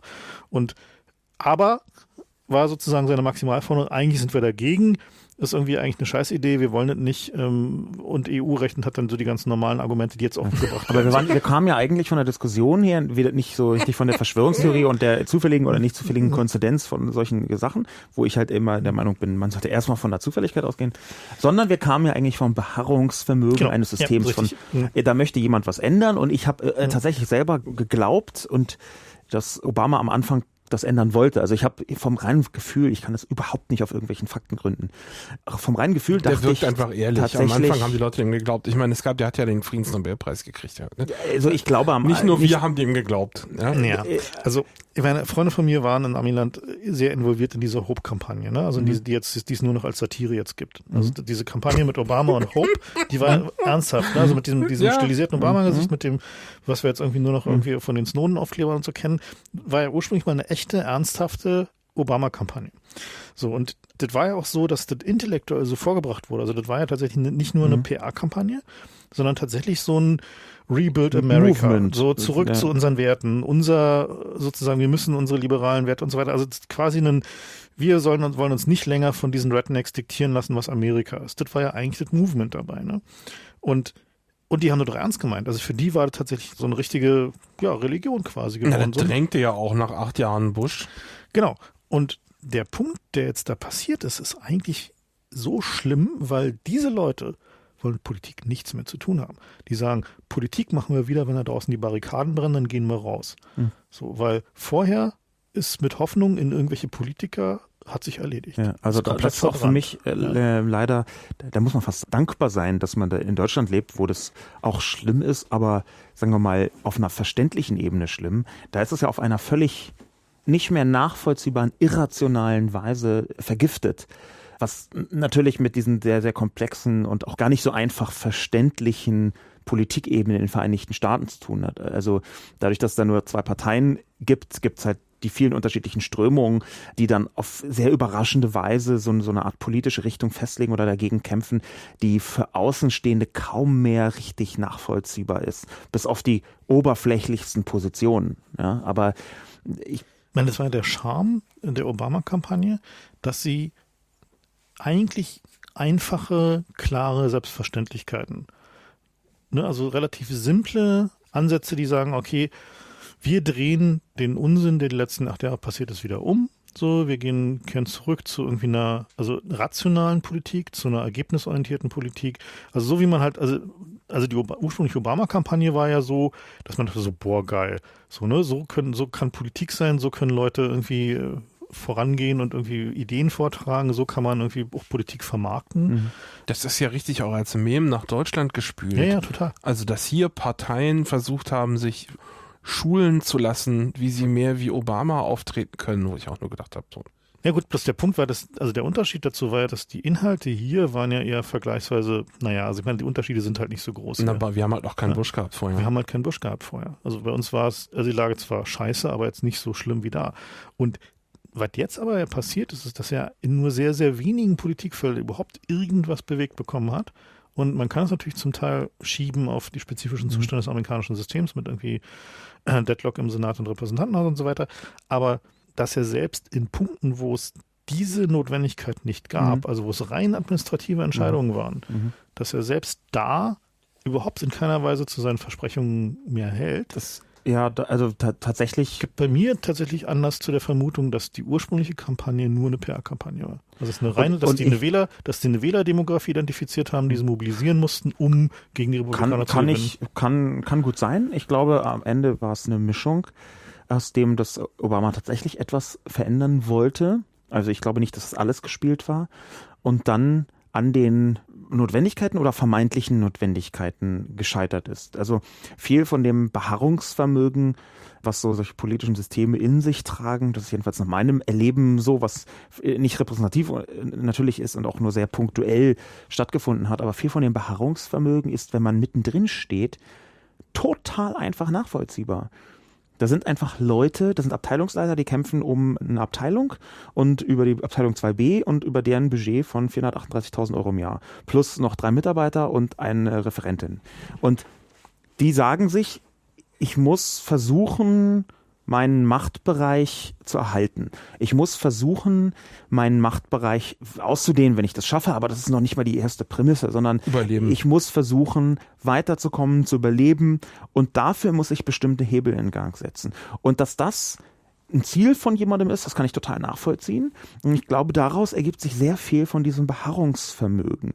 Nämlich daraus, dass Menschen versuchen, in Systemen in ihre Vorteile zu erhalten und dass da dann seltsame politische Folgen und Konsequenzen daraus entstehen. Ich habe ja eine These hier niedergeschrieben, die kann ich ja mal vortragen, nämlich dass die Politik vergleichbar ist mit Surfen. Man hat so eine Welle und äh, sobald man auf seinem Brett steht, hat man als Ziel gar nicht mehr zum Strand zu kommen, sondern man ist nur noch sehr kurzfristig damit beschäftigt, nicht nach links zu fallen nicht nach rechts zu fallen, nicht nach hinten zu fallen. Das heißt, der Horizont der Entscheidungen wird reduziert. Die einzige tatsächlich wichtige Aufgabe in der Sekunde ist nicht mehr runterzufallen. Also, wenn man diese These ernst nehmen würde, dann würde die ungefähr jeder Verschwörungs Theorie total widersprechen. Weil das, was du gerade vorträgst, halt das Gegenteil von einer dunklen Kontrolle von irgendeiner Seite ist, sondern das ist genau. dann wirklich nur Fahren auf Sicht. Damit könnte ich mich sehr gut anfreunden. Also ich habe jetzt nicht äh, versteckt, dass ich diese verschwörungstheoretischen Ansätze für schwierig oder bis problematisch teilweise sogar halte. Aber diesem Thema kann ich sehr gut folgen. Das ist keine These für das gesamte System, sondern es ist eine These für den einzelnen Mitspieler. Ja, das ist kein Widerspruch zur Verschwörungstheorie, weil du kannst immer noch postulieren, dass es irgendjemand gibt, der das ausnutzt. Aber ich glaube, dass die Merkel so operiert, ne, zum Beispiel. Oder der Chef von irgendeiner Behörde, der hat so zwei, drei Punkte, die du gerade schon genannt hast. Der möchte sein Budget erhalten, der möchte gern in der Presse erwähnt werden als jemand, der was Gutes getan hat. Ja, der möchte gern, äh, wenn irgendeine Katastrophe passiert, möchte er als der Held genannt werden, der halt mit seiner Behörde geholfen hat. Ebola ist passiert, dann möchte gern die Gesundheitsbehörde, also so oder was weiß ich, ein Unfall, Polizei, die möchten halt gerne Anerkennung für ihre Arbeit haben und die möchten gern überleben, aber so weitergehende Sachen, wie wir jetzt die Menschheit verbessern, sind da im Wesentlichen nicht. Das ist nicht und meine ich Erfahrung glaube, tatsächlich. Ich glaube, dass die Merkel, also es mag jetzt nicht bei allen Hm. so sein, aber ich glaube, dass die Merkel tatsächlich so äh, regiert und ich glaube auch nicht, dass sie sich das ausgedacht hat, weil sie besonders schlau Hm. ist, sondern ich glaube, dass da so einen evolutionsähnlichen Prozess gab und ich habe mal den versucht, so ein bisschen historisch herzuleiten, habe mir gedacht, war das bei Adenauer eigentlich auch schon so? Ich meine, wir können ja hier nicht so weit zurückgehen in unserem Land. Aber ich habe mir gedacht, eigentlich war das bei Adenauer ziemlich anders. Der hat noch, also habe ich zumindest den Eindruck, wenn ich mir so Filme angucke, dass da wirklich noch Inhalte und persönliche Überzeugungen eine Rolle gespielt haben. Er hat gesagt, wir müssen jetzt hier gegen die Kommunisten und daraus folgt, wir müssen das und das machen und die Bevölkerung wird uns das schon glauben, wenn sie die Argumente sehen. So damals war das noch mehr eine Zeit und, und wenn sie es nicht wollen, dann halt nicht, weil ich bin hier der Kanzler. Also es gab noch Gründe für die Sachen, während bei der Merkel, glaube ich, das Gegenteil wahrzunehmen, Das dass die, Gründe. also ich sage jetzt noch gar nicht über die Gründe, ich versuche nur zu betrachten, wie die Leute regieren. Und ich glaube, bei der Merkel ist das so eine sehr fast vollständige Abstraktion von den inhaltlichen Punkten. Und sie sitzt im Grunde da und versucht im Amt zu bleiben und hat zwei, drei Sachen bemerkt, die schon bei Kohl und Schröder beobachten kann. Kohl hat ja Aussitzen als Strategie erfunden. Er hat einfach gesehen, die Gegenseite, die versucht mir irgendwas anzuhängen, die hat pro Tag einen Aufwand und wenn ich das einfach aussitze, habe ich keinen Aufwand. Das mache ich jetzt einfach. Ja? Und vor Ende der Legislaturperiode kriegen die mich eh nicht weg und in der Zwischenzeit passiert noch irgendwas, dann ist es wieder weg. Das ist eine Strategie, die hat Kohl erkannt, dass das gut ist und funktioniert. Merkel hat noch mehr gemacht, dass sie einfach gesehen hat, wenn ich sage, wir haben jetzt Problem X und ich tue jetzt Y, um Problem X zu bearbeiten, dass ich mir dadurch ein Risiko einfange, was ich nicht haben muss. Ja? Wenn ich jetzt Problem X bearbeiten will und dann geht es von alleine weg, bevor ich dazu komme, Y zu machen, oder ein Experte kommt und sagt, Y hilft aber gar nicht. Das sind Risiken, die ich nicht haben muss, wenn ich gar nicht erst sage, wie ich versuche, das Problem zu beheben. Wenn ich einfach nur sage, wir werden jetzt was tun, um den Arbeitsmarkt zu verbessern, wir werden jetzt Maßnahmen einleiten, ich glaube, da kommen diese Hohlphrasen her. Ja, dann habe ich dieses Risiko auch nicht, dass ich am Ende rausstellen kann, dass es nichts mit meiner Arbeit zu tun hatte. Ja, Merkel kann sich einfach hinstellen und sagen, wir werden jetzt dafür sorgen, dass die Arbeitslosenzahlen runtergehen und dann kommt die Konjunktur und das ist, kann man jedes Jahr ist dieselbe Kurve, sieht man im Frühling geht es irgendwie ein bisschen hoch oder was runter, keine Ahnung, wie rum, aber es gibt halt so innerhalb des Jahres gibt es eben eine Kurvenbewegung und wenn die Merkel vorher gesagt hat, wir tun jetzt was und dann sieht man, es ist besser geworden, dann kann sie sich das ankreiden, kann sagen, das haben wir gemacht. Ja? Aber wenn sie vorher sagt, wir werden jetzt dies und das tun, dann kann man kommen und sagen, das System ist so träge, da seid ihr gar nicht zugekommen. Ja, daran kann es nicht gelegen haben. Dieses Risiko geht Merkel einfach nicht mehr ein. Also den zweiten Teil kann ich nachvollziehen, da habe ich auch noch ein bisschen feindifferenzierte Meinung, aber diesen Adenauer-Teil kann ich gar nicht nachvollziehen, woher du die Information hast. Also ich kenne mich mit dieser Zeit zu wenig aus, aber die punktuellen Informationen, die ich habe. Ich habe mal dem Wahlkampf 1957 hinterher recherchiert. Also es gibt so Videos aus den Parlamentsreden die, von damals. Die sagen ja nun nicht alles. Nein, natürlich nicht. Also, ich sage, ist auch nur mein Eindruck. Ich, also ich, ich kenne das zu wenig, um das, das abschließend war auch vor meiner Zeit. Aber ich glaube, wenn ich diese also Parlamentsreden... Also der Unterschied, also ich, ich kenne mich in der Zeit zufällig ein bisschen aus. Ach, ähm, du bist ja auch der, schon so alt, ne? Nee, ich habe aber tatsächlich nach, ähm, nach der Wende, äh, also nachdem ich angefangen habe zu studieren, war ich draußen in einer Außenstelle der FU. Das Adenauer Kunde betrieben. Äh, so ähnlich, wo es nämlich eine Handausleihe gab von irgendwie äh, Spiegel, Stern, Quick, Bunte, in, sozusagen, wo man sich hinsetzen konnte, lesen konnte. Ich habe mir also links oben angefangen, 46 und unten rechts aufgehört. Und was damals tatsächlich anders war, war nicht, dass die Machtmechanismen anders waren, sondern es war schon genauso, dass es die sich Partei, ja. Parteiproports und so richten Medienmechanismen mussten. Die Medienmechanismen und war nicht so schnell. Es gab noch mehr Gekungel und es gab halt auch noch mehr Machtzentren, auch wichtig. Ne? Es gab halt noch so die deutschnationalen und noch so Zentrum und so, also auf die man Rücksicht nehmen musste und die alten Nazis und so. Und man hatte aber einen gemeinsamen Feind. Der Unterschied war, dass es tatsächlich noch richtige Probleme gab. Also es gab halt zu wenig Wohnungen. Es gab das Problem, dass irgendwie die Landwirtschaft irgendwie gebootet werden musste. Es gab das Problem, dass man die Aufrüstung irgendwie finanzieren musste und so. Also es gab halt also richtig so. Und so in deinem Kontext gab es halt das Problem, dass äh, nach Meinung der meisten äh, Politologen jedenfalls, dass der Marshallplan, der ja wenig zu tun hatte mit der Regierung, sondern eher so ein übergeordneter Alliiertenplan war, dass der eigentlich das zentrale Moment der Wohlstandsentwicklung war. Und dann ist es, glaube ich, aus meiner Perspektive schon ein Problem, wenn du da äh, als Politiker stehst, der verantwortlich ist und das große Instrument, was äh, die Wohlstandsentwicklung forciert, dass das mit dir gar nicht so viel zu tun hat. Das ist, ist doch super. Für nee, die Merkel nee, aber das, das perfekt. Moment, nein, der Unterschied, der Unterschied ist aber, dass die ideologische Argumentation der Westanbindung hatte eine ökonomische Unterfütterung, mhm. nämlich den Marshallplan. Und wenn du, also wenn du eine Rede von Wiener zum Beispiel anguckst aus der Zeit, ne? also Wiener war ein sehr guter Redner in dem Sinne, dass du halt, also du merkst halt, da ist Passion dahinter, also der hat, ja. da ist Drive dabei. So was du heute eigentlich nicht mehr findest. Und das resultiert aber eben aus der persönlichen Geschichte dieser Leute. So, ne? also die sind halt äh, wirklich durch die knietiefe Scheiße gegangen am Krieg und die hatten noch alle Geschichten und Dinge zu verbergen, wo klar war, dass wenn das hochkommt, dann wartet mit der mhm. Karriere so. Und mhm. also es war denen nicht so egal. Mhm. Und die hatten auch tiefe Überzeugung, was irgendwie da, da ist, genau, das so. ist genau der Punkt. Also ja, ich aber möchte, das war doch genau meine These, bisschen, bisschen, bisschen, mich, aber heutzutage, bisschen von der Adenauer Zeit lösen. Also genau, Moment. So, und heutzutage hast du zwar immer noch Leute, die inhaltliche Überzeugungen haben. Also jeder Politiker, mit dem du redest, sagen wir mal, vielleicht von Ausnahme von Friedrich und ähnlichen CSU-Leuten, die sowieso nur noch in die Partei gegangen sind, weil sie in Industrie niemand haben wollte in Bayern, gibt es immer noch Leute, die haben Überzeugung. Die wollen Umweltschutz, finden sie wichtig oder die finden, dass irgendwie eine Energiewende wirklich eine Sache ist, die man machen muss jetzt mal, weil sie sich Sorgen um den Planet machen und so weiter und so fort.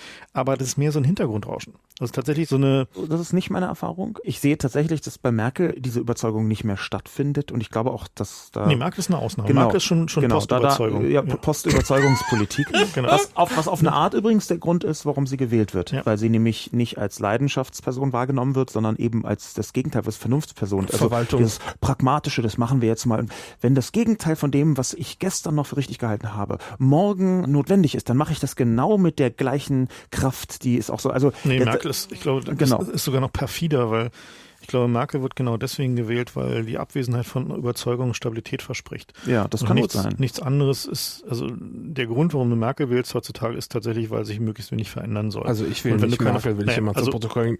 Gut, also wenn jemand Merkel wählt, Für mich hier gerade ist der, angesprochen. ist der Hauptgrund tatsächlich, dass, dass sich möglichst wenig verändern Ja. soll. Und die Abwesenheit von Überzeugung ist eine solide Genau, Garantie da würde ich dir aber recht geben, dass Ja. Merkel die Ausnahme ist. Ich habe die Politiker, die ich kennengelernt habe, die haben tatsächlich Überzeugungen.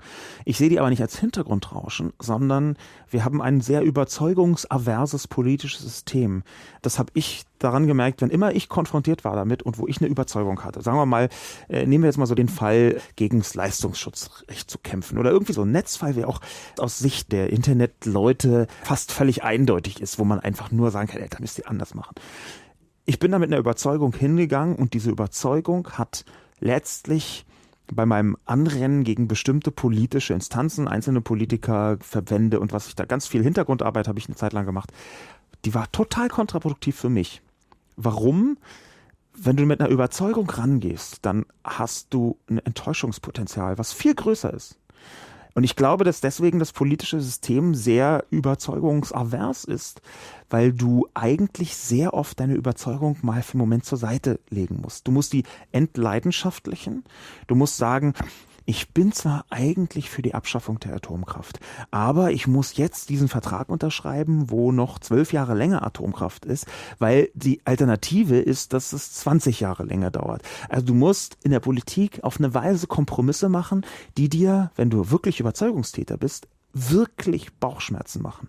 Und ich glaube, deswegen ist das Überzeugungstätertum in der Politik sehr stark verbreitet und gleichzeitig der Mechanismus, die eigene Überzeugung mal für einen Moment zur Seite zu stellen. Und die Leute, die das nicht können, die kommen nicht in der Politik durch oder die werden geistesgestört oder nehmen Drogen oder werden Alkoholiker oder werden depressiv. In der Politik gibt es wahnsinnig viele Leute, die in diese Richtung Probleme haben, weil dieses Politik ist einfach ein Höllenjob. Das darf man nicht unterschätzen. Es ist unfassbar anstrengend.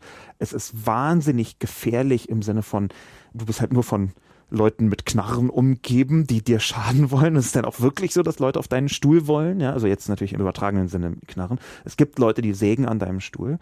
Und ich glaube, dass deswegen eine wichtige Eigenschaft für die Politik ist, zwar eine Überzeugung zu haben, wo man langfristig für kämpft, die langfristige Motivation, aber kurzfristig diese Überzeugung bis ins Gegenteil verkehren zu können. Einfach als Überlebenstrick. Das ist ja Oder- meine Theorie, was mit Obama passiert ist. Naja, Ja, ich oder- glaube, dass der einfach alles für seine Gesundheitsreform geopfert hat. Was ich halt häufiger auch gesehen habe, ist, dass sich das dann zu so einer Meta-Überzeugung wandelt. Ne? Also dass halt dann sowas wie in der hundertjährigen Tradition meiner Partei stehend. Also man versucht dann halt irgendwie jetzt nicht mehr das eigentliche Problem zu betrachten, Ja. sondern wie es in den Geschichtsbüchern Ja, ja. aussehen wird. Oder, oder, oder noch nicht schlimmer, aber noch ein bisschen schwieriger verständlich, der Rückzug auf das Image. Und zwar wirklich nur zu sagen, wenn die SPD an der Macht ist, ich habe es eben aus der Partei jetzt am häufigsten gehört, wenn die SPD an der Macht ist, dann geht es den Leuten besser.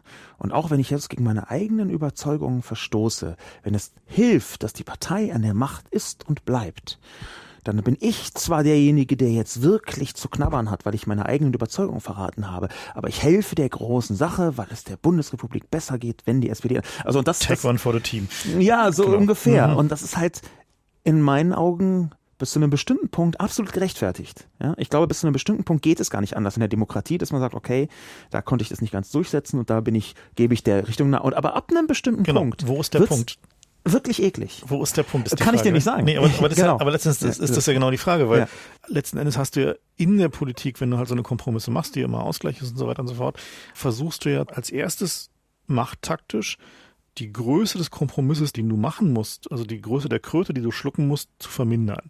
Also versuchst halt irgendwie dafür zu sorgen, dass deine Leute an der Macht sind oder dass du halt irgendwie bestimmte Themen, die dich nicht interessieren, opferst und so weiter. Und das ist ja häufig so, das haben wir häufiger gesehen, dass wenn wir also gerade mal so in relativ kleinteiliger Politik unterwegs waren, es um Gesetzesvorschläge ging oder um Verordnungen oder so, und dann wurden Punkte, die uns echt wichtig waren, also wo wir sagten, okay, hier ist das Kleingedruckte wirklich wichtig. Und das ist der Teil, den ihr wirklich nicht opfern solltet. Also ihr, ihr habt irgendwie hier und hier sind Opferzonen, da könnt ihr irgendwie möglicherweise reingehen. So, hier ist der, Opferzone könnte ein Unwort 2015 oder so. so, also das hier sind sozusagen die, also da haben wir jetzt nicht so groß Probleme, aber hier sind so die fünf Kernbereiche. So, wenn ihr da reingeht, dann lasst es lieber ganz. So. Und unweigerlich immer kommen von so fünf Kernbereichen mindestens zwei unter die Räder. Wo die andere Seite genau versteht, dass es darum eigentlich geht, also dass da eigentlich das politische Ziel ist, um das es geht, und dann aber mit allen Tricks, die da so da sind, halt den versucht, den Kompromissraum so weit aufzuziehen, dass du sagst, okay, aber wir müssten jetzt an der Stelle noch und dann haben wir noch dieses disjunkte Thema und Übrigens schuldet ihr uns da noch einen Gefallen. Ja, ja. das ist auch das, diese, dieses, genau. diese Kreuz und Quer, also dieses Cross-Selling könnte mhm. man es äh, nennen. Das ist übrigens auch ein wichtiger Punkt, wo man sich einfach von Überzeugungen verabschiedet und dafür etwas anderes bekommt, was vordergründig oder auch hintergründig damit nichts zu tun hat, außer dass man eben Tauschmasse braucht. Mhm. Das ist ja auch ein zentraler Kritikpunkt, den ich in der Kolumne auf Spiegel Online an Merkel äh, geübt habe, dass sie halt wirklich alles als politische Tauschmasse betrachtet. Alles. Es gibt nichts, was sie nicht als politische Tauschmasse betrachtet. Und in einer bestimmten Form der Politik ist das sogar extrem klug. Und zwar genau in der Form, dass deine Feinde wissen, die Dinge, die du als nicht verhandelbar betrachtest, sind deine wunden Punkte. Insofern ist diese Vorgehensweise, erstmal zu sagen, wir können über alles reden. Wir können alles verhandeln.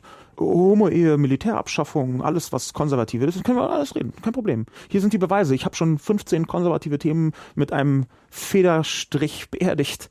Du kannst Merkel nicht vorwerfen, oder ich, ich tue es natürlich trotzdem, aber du kannst Merkel nicht vorwerfen, dass sie politisch ungeschickt agiert, dadurch, dass sie keine verwundbaren Punkte hat, weil sie alles aufgeben würde. Jemand, der alles aufgeben würde, jemand, der alles verkaufen würde, jemand, der alles verhandeln würde, wenn das richtige Angebot gemacht wird, der ist praktisch nicht verwundbar. Und das ist natürlich auch ein Punkt, da wird man, äh, da muss man anfangen zu überlegen, ja, bis zu welchem Punkt ist es Machtgeschick und ab welchem Punkt, und das ist dann wieder diese Obama-Frage, legt dich dein eigenes Machtgeschick aufs Kreuz, weil du dich nach und nach von allen Punkten verabschiedest, um nicht verwundbar zu sein. Und hinterher bleibt nichts mehr übrig und hast keine Überzeugung mehr. Du hast nichts mehr, wofür du gekämpft hast, außer der eigenen Macht, die dann so der letzte, Rückzugsgefecht. Äh, und dieses Phänomen sehen wir eigentlich überall, außer in Ländern, wo, sagen wir mal so, wie Ungarn oder so, wo dann, ne, ne, wichtiger Punkt, ja. wo dann Leute an die Macht kommen, die genau diese Aushöhlung der Politik, also diese Entleerung, ne, und was Fefer mit der Adenauerzeit beschreibt, ist ja durchaus ein valides Gefühl, dass es damals noch um Themen ging, wie auch immer, also man das Falsche ja. war, aber tatsächlich ist dieses manifeste Gefühl, damals ging es noch um was, da ging es für gegen irgendwas, da war es nicht beliebig und austauschbar. Also ich finde, wir haben auch heute wichtige Themen, ja. Nein, die so Sachen, die, die ob wir jetzt mal CO2-Emissionen runterkriegen oder hier die Aber das ist alles extrem abstrakt. Also ja. damals, damals war das. Weißt du, damals ging es darum, irgendwie Lebensmittelmarken abschaffen oder nicht. So, das ist unmittelbar. Ja, so, na, oder na, Moment, damals also, ging es darum, mehr Häuser bauen oder nicht mehr Häuser bauen, unmittelbar. Das, das, ist, das stimmt, aber es, mhm. es gibt noch eine Grundierung davon, mit der ich mich dann ein bisschen intensiver beschäftigt habe, nicht im Adenauer Kontext, sondern im globalpolitischen Kontext. Und das ist natürlich, dass dieses über weite Strecken auch inszenatorisch sehr wirkungsvoll aufgeladene Gleichgewicht des Schreckens, also der Kampf der Supermächte gegeneinander, dieses Ostblock- und Westblock-Phänomen, dass das etwas sehr Festigendes und Motivierendes hatte.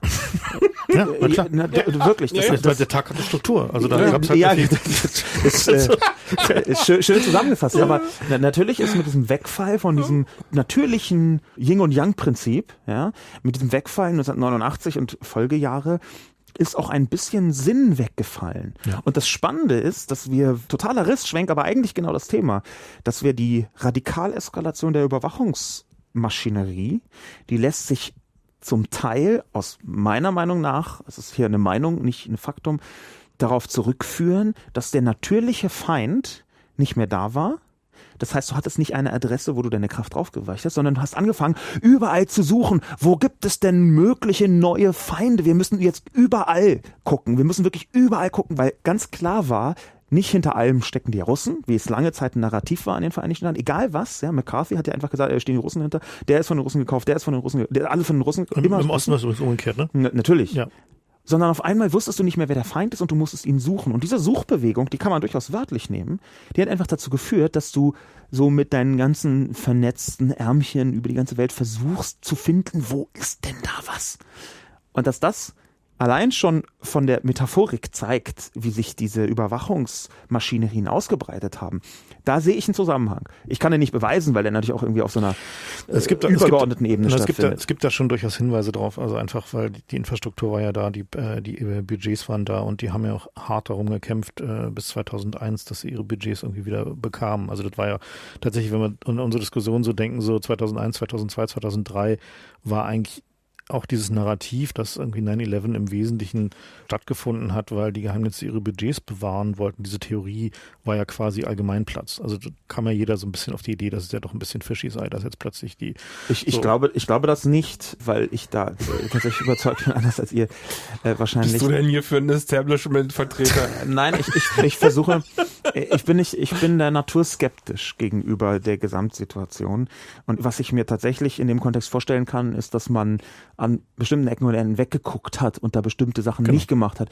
Also ich glaube nicht, dass das ein Beauftragter, ich, ich glaube, dass das ziemlich genau so geschehen, bis auf irgendwelche Details, die mich aber auch da nicht so interessieren, wie man den traditionellen und herkömmlichen Medien entnehmen kann. Dass da fishy Anteile dabei waren, ist auch klar.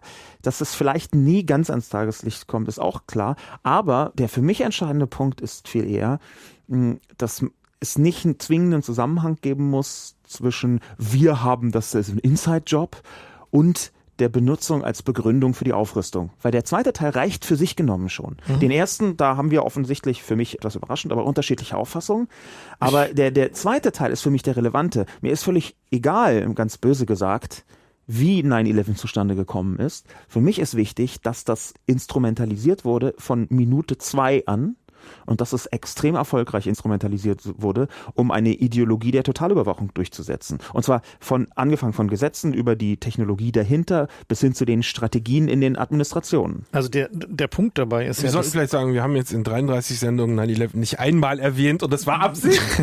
und jetzt haben wir es einmal. Nee, ich ich habe es nicht getan. Nee, ich ich habe das nicht erwähnt. Gut, aber der, also der, der interessante Punkt für mich dabei ist ja, ist eigentlich auch weniger, wie es tatsächlich denn dazu kam. Also ich denke, dass die Theorie, dass es halt strategisches Wegsehen und gut vorbereitet sein, auf das irgendwas passiert, die Wahrscheinlichkeit relativ hoch ist dafür, also dass man halt einfach bestimmte Themenfelder halt aus, außen vor gelassen hat. Ihr könnt ja mal eine Truther-Sendung machen, das würde ja passen. Nö, habe ich keine Lust drauf. Letztendlich ist es auch wirklich egal, weil die Folgen sind halt das eigentlich Interessante und was mich dabei eigentlich interessiert, ist aber eben genau diese politische Strategie des Vorbereitetseins auf ein Ereignis. Und das ist ja tatsächlich gerade im Bereich der Sicherheits- und Überwachungspolitik ist es ja genau. sehr frequent. Genau. Und die sagen es ja teilweise auch sehr offen. Also wenn du mit den Investitionsleuten oder mit den PKA-Lern redest, hast du häufiger so ein Ding so, ja, wir können, wir müssen jetzt mal ein bisschen was machen, weil sie wollen ja auch nicht, dass wenn beim nächsten Mal ja, was ja. passiert, wir dann halt die, die große Akte aus das, der Schublade holen. Da will ich ne? gleich Einspruch einlegen, denn es geht nicht darum, vorbereitet zu sein, sondern mhm. es geht darum, Vorbereitungen zu treffen,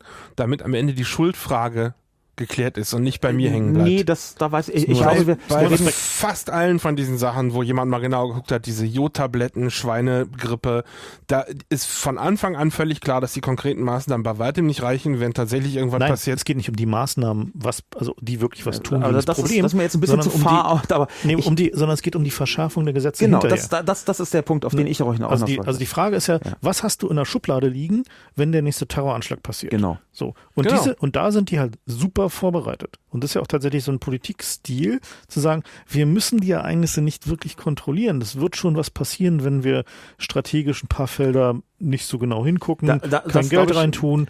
Oder, ja, da, oder die Dinge so einfach so passieren? Ich versuche das doch mal, um den sofort strittigen Teil zu bereinigen. Der nicht strittige reicht schon aus. Gut, okay. Also, ich mein, äh, weil ich, äh, da werden wir auch, glaube ich, nicht übereinkommen, weil ich da im Zweifel sehr, sehr viel weniger verschwörungstheoretisch unterwegs bin als ihr, einfach aus einem Prinzip heraus. Aber der Punkt, auf den ich hinaus möchte, ist, wo wir uns sofort einigen können, ist, dass es Leute gibt, die Konzepte geschrieben haben für den Fall X und für den Fall Y und für den Fall Z. Und diese Konzepte kommen dann relativ schnell auf den Tisch die sind noch nicht mal wahnsinnig ausgefeilt. Die ergeben sich auch sehr stark situativ. Dann kommt halt irgendwie, ich würde jetzt nicht von Attentat sprechen, weil das irgendwie gleich so das Allergrößte ist, aber das reicht ja schon, wenn man das so in einem Fall, äh, wo konnte man das nachvollziehen, als in den 90er Jahren mal diese Kampfhund-Debatte stattfand. Mhm.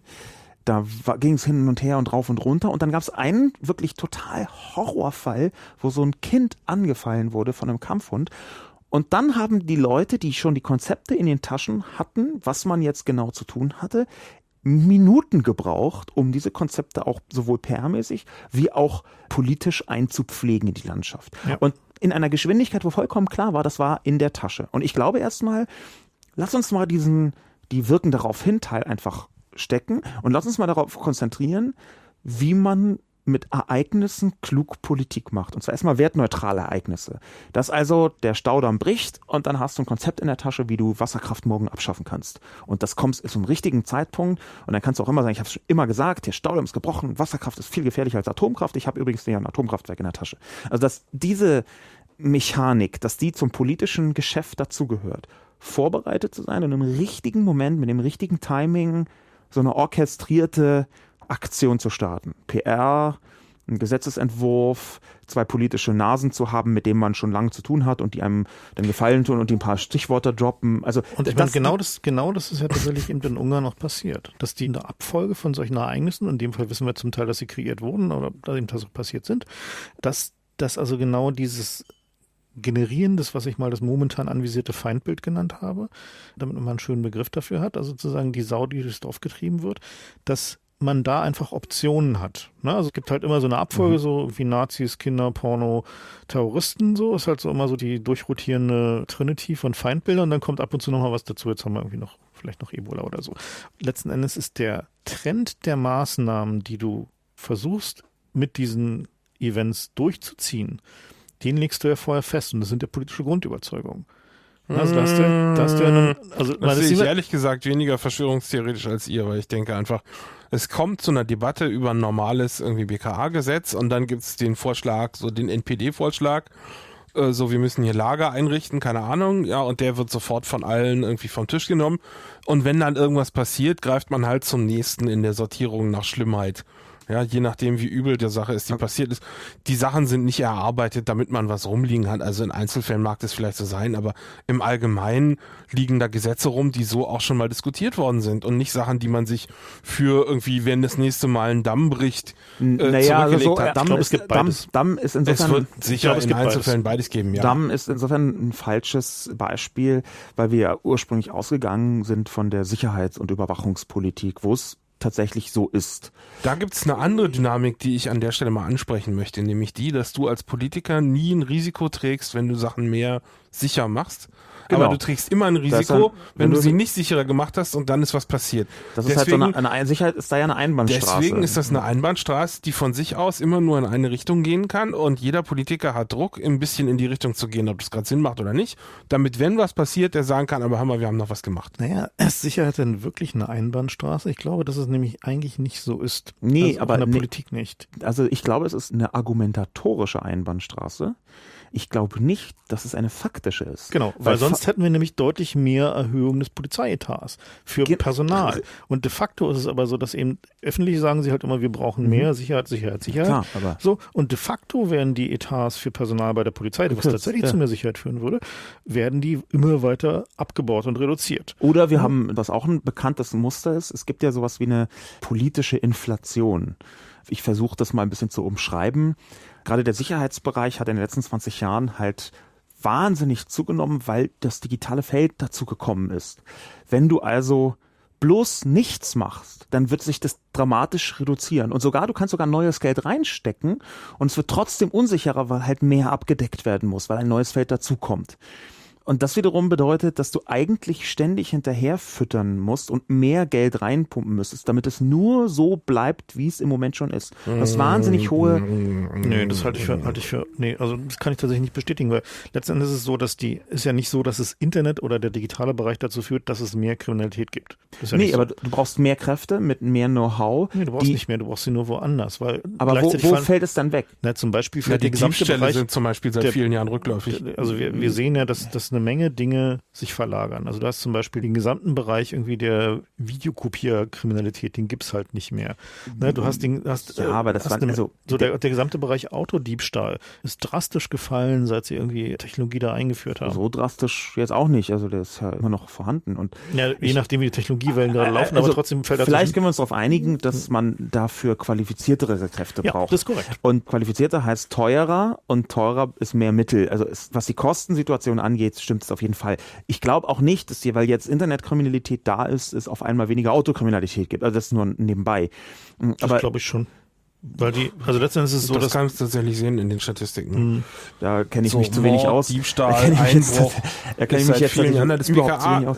Liest du nicht die BKA-Statistiken? Die, die, sind spannend. spannend. Ja, die sind echt spannend. Also die BKA-Statistiken sind insofern interessant, weil sie, wenn man, was der Zirke so erzählt, wenn man das mal gegencheckt gegen mit, Statistiken, mit den eigenen Statistiken mal dagegen hält, dann sieht man, dass der nicht umsonst die Strategie wählt, nur mit Anekdoten zu argumentieren. Der argumentiert ja niemals mit Statistiken. Mhm. Das würde ihm nie in den Sinn kommen, mit einer Statistik, die irgendwie einigermaßen solide ist, zu argumentieren. Es sei denn, es gibt mal gerade einen ausgewählten Spike irgendwo, den er benutzen kann. Mhm. Aber mit, sag mal, großflächiger Kriminalstatistik zu argumentieren, wirst du nie bei erwischen. Zielke ist ja jetzt auch Geschichte. Nee, aber äh, gut, aber Glück, trotzdem aber, ist, ist halt ja. diese, diese Strategie halt immer nur mit emotional aufgeladenen Einzelfallgeschichten mhm. zu argumentieren. Ja die hat ja Methode, weil es ist ja tatsächlich so, dass aus verschiedensten Gründen, unter anderem auch insgesamt leicht gestiegener Wohlstand, für verschiedene Kriminalitätsformen halt einfach rückläufig sind. Und wenn, wie wir wissen, hat es teilweise nicht mal mit der Sicherheitspolitik zu tun. Ich meine, wir wissen zum Beispiel, dass die Mordrate in den USA seit dem Verbot von verbleiten Benzin und verbleiten Farben drastisch runtergegangen ist. Und zwar ist eine Korrelation, die ist so dramatisch, dass man sie quasi als Textbook-Beispiel für ernsthafte Korrelation verwenden kann. Und mit Sicherheitspolitik hat nicht mit der Anzahl der Polizisten zu tun, sondern einfach nur also, damit, dass weniger Leute wahnsinnig sind. Die, die, die, ne? das ist jetzt auch nur transportiertes Wissen, von dem ich nicht sagen kann, ob es stimmt oder nicht. Ich habe ähm, ist das äh, nicht immer so? Manchmal nicht. In ganz seltenen Ausnahmefällen nicht. Ich habe eben gelesen, dass die Abtreibungspolitik, ich glaube, das ist in dem Buch Freakonomics, die Abtreibungspolitik ziemlich maßgeblich damit zu tun hatte, wie die Kriminalität und die Mordrate miteinander zusammenhängt. Aber wir gehen so ein bisschen weg von dem eigentlichen Punkt. Nee, der, der, der eigentliche Punkt ist ja durchaus, dass eben die Wirksamkeit von Maßnahmen in der Politik, also diese Illusion, dass der Politiker einen deterministischen Hebel hat, mit dem er Gesellschaft beeinflussen kann.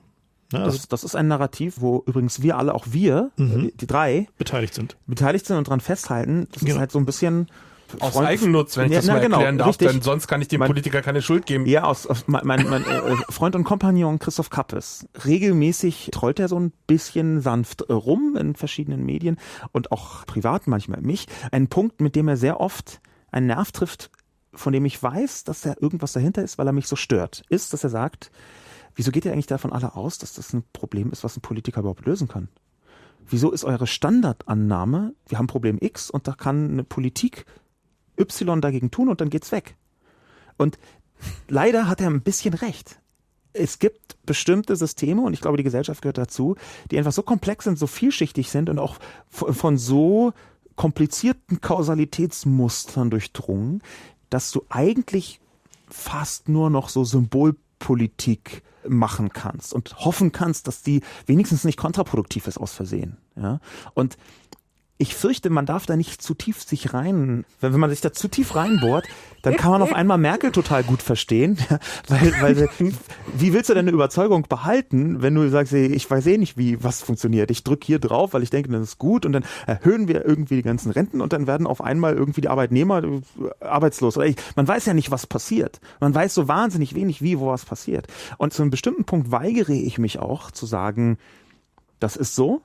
Ein bisschen ist es auch von mir auch eine Zuschreibung, das muss aber ein Problem sein, was die Politik lösen kann, einfach um nicht zu verzweifeln, einfach um noch so eine so eine Restüberzeugung zu behalten. Nee, nee, nee, nee das kommt Punkt, daher, dass wir die Politik genau dafür haben, dass sie unsere Probleme löst. Und wenn wir jetzt postulieren, die können das gar nicht. Nee, der, der Punkt die können es halt nicht immer. Der, das ist der, das Problem. Genau, der Punkt ist halt durchaus, dass wir uns häufig in Politikfelder bewegen und uns für Politikfelder interessieren, die genuin Politik gemacht sind. Ne, also sagen wir sowas wie Geheimdienste zum Beispiel oder Überwachung sind halt Dinge, die Bestandteil des Systems Politik an sich sind.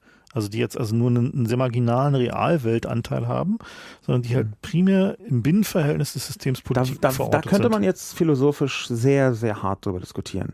Weil ich glaube, die haben eine ganz tiefe Verwurzeltheit im System Politik. Die sind nicht künstlich, sondern die sind. Nee, aber die sind Bestandteil. Also genau, deswegen, deswegen, also sie sind halt sehr inhärent in diesem System.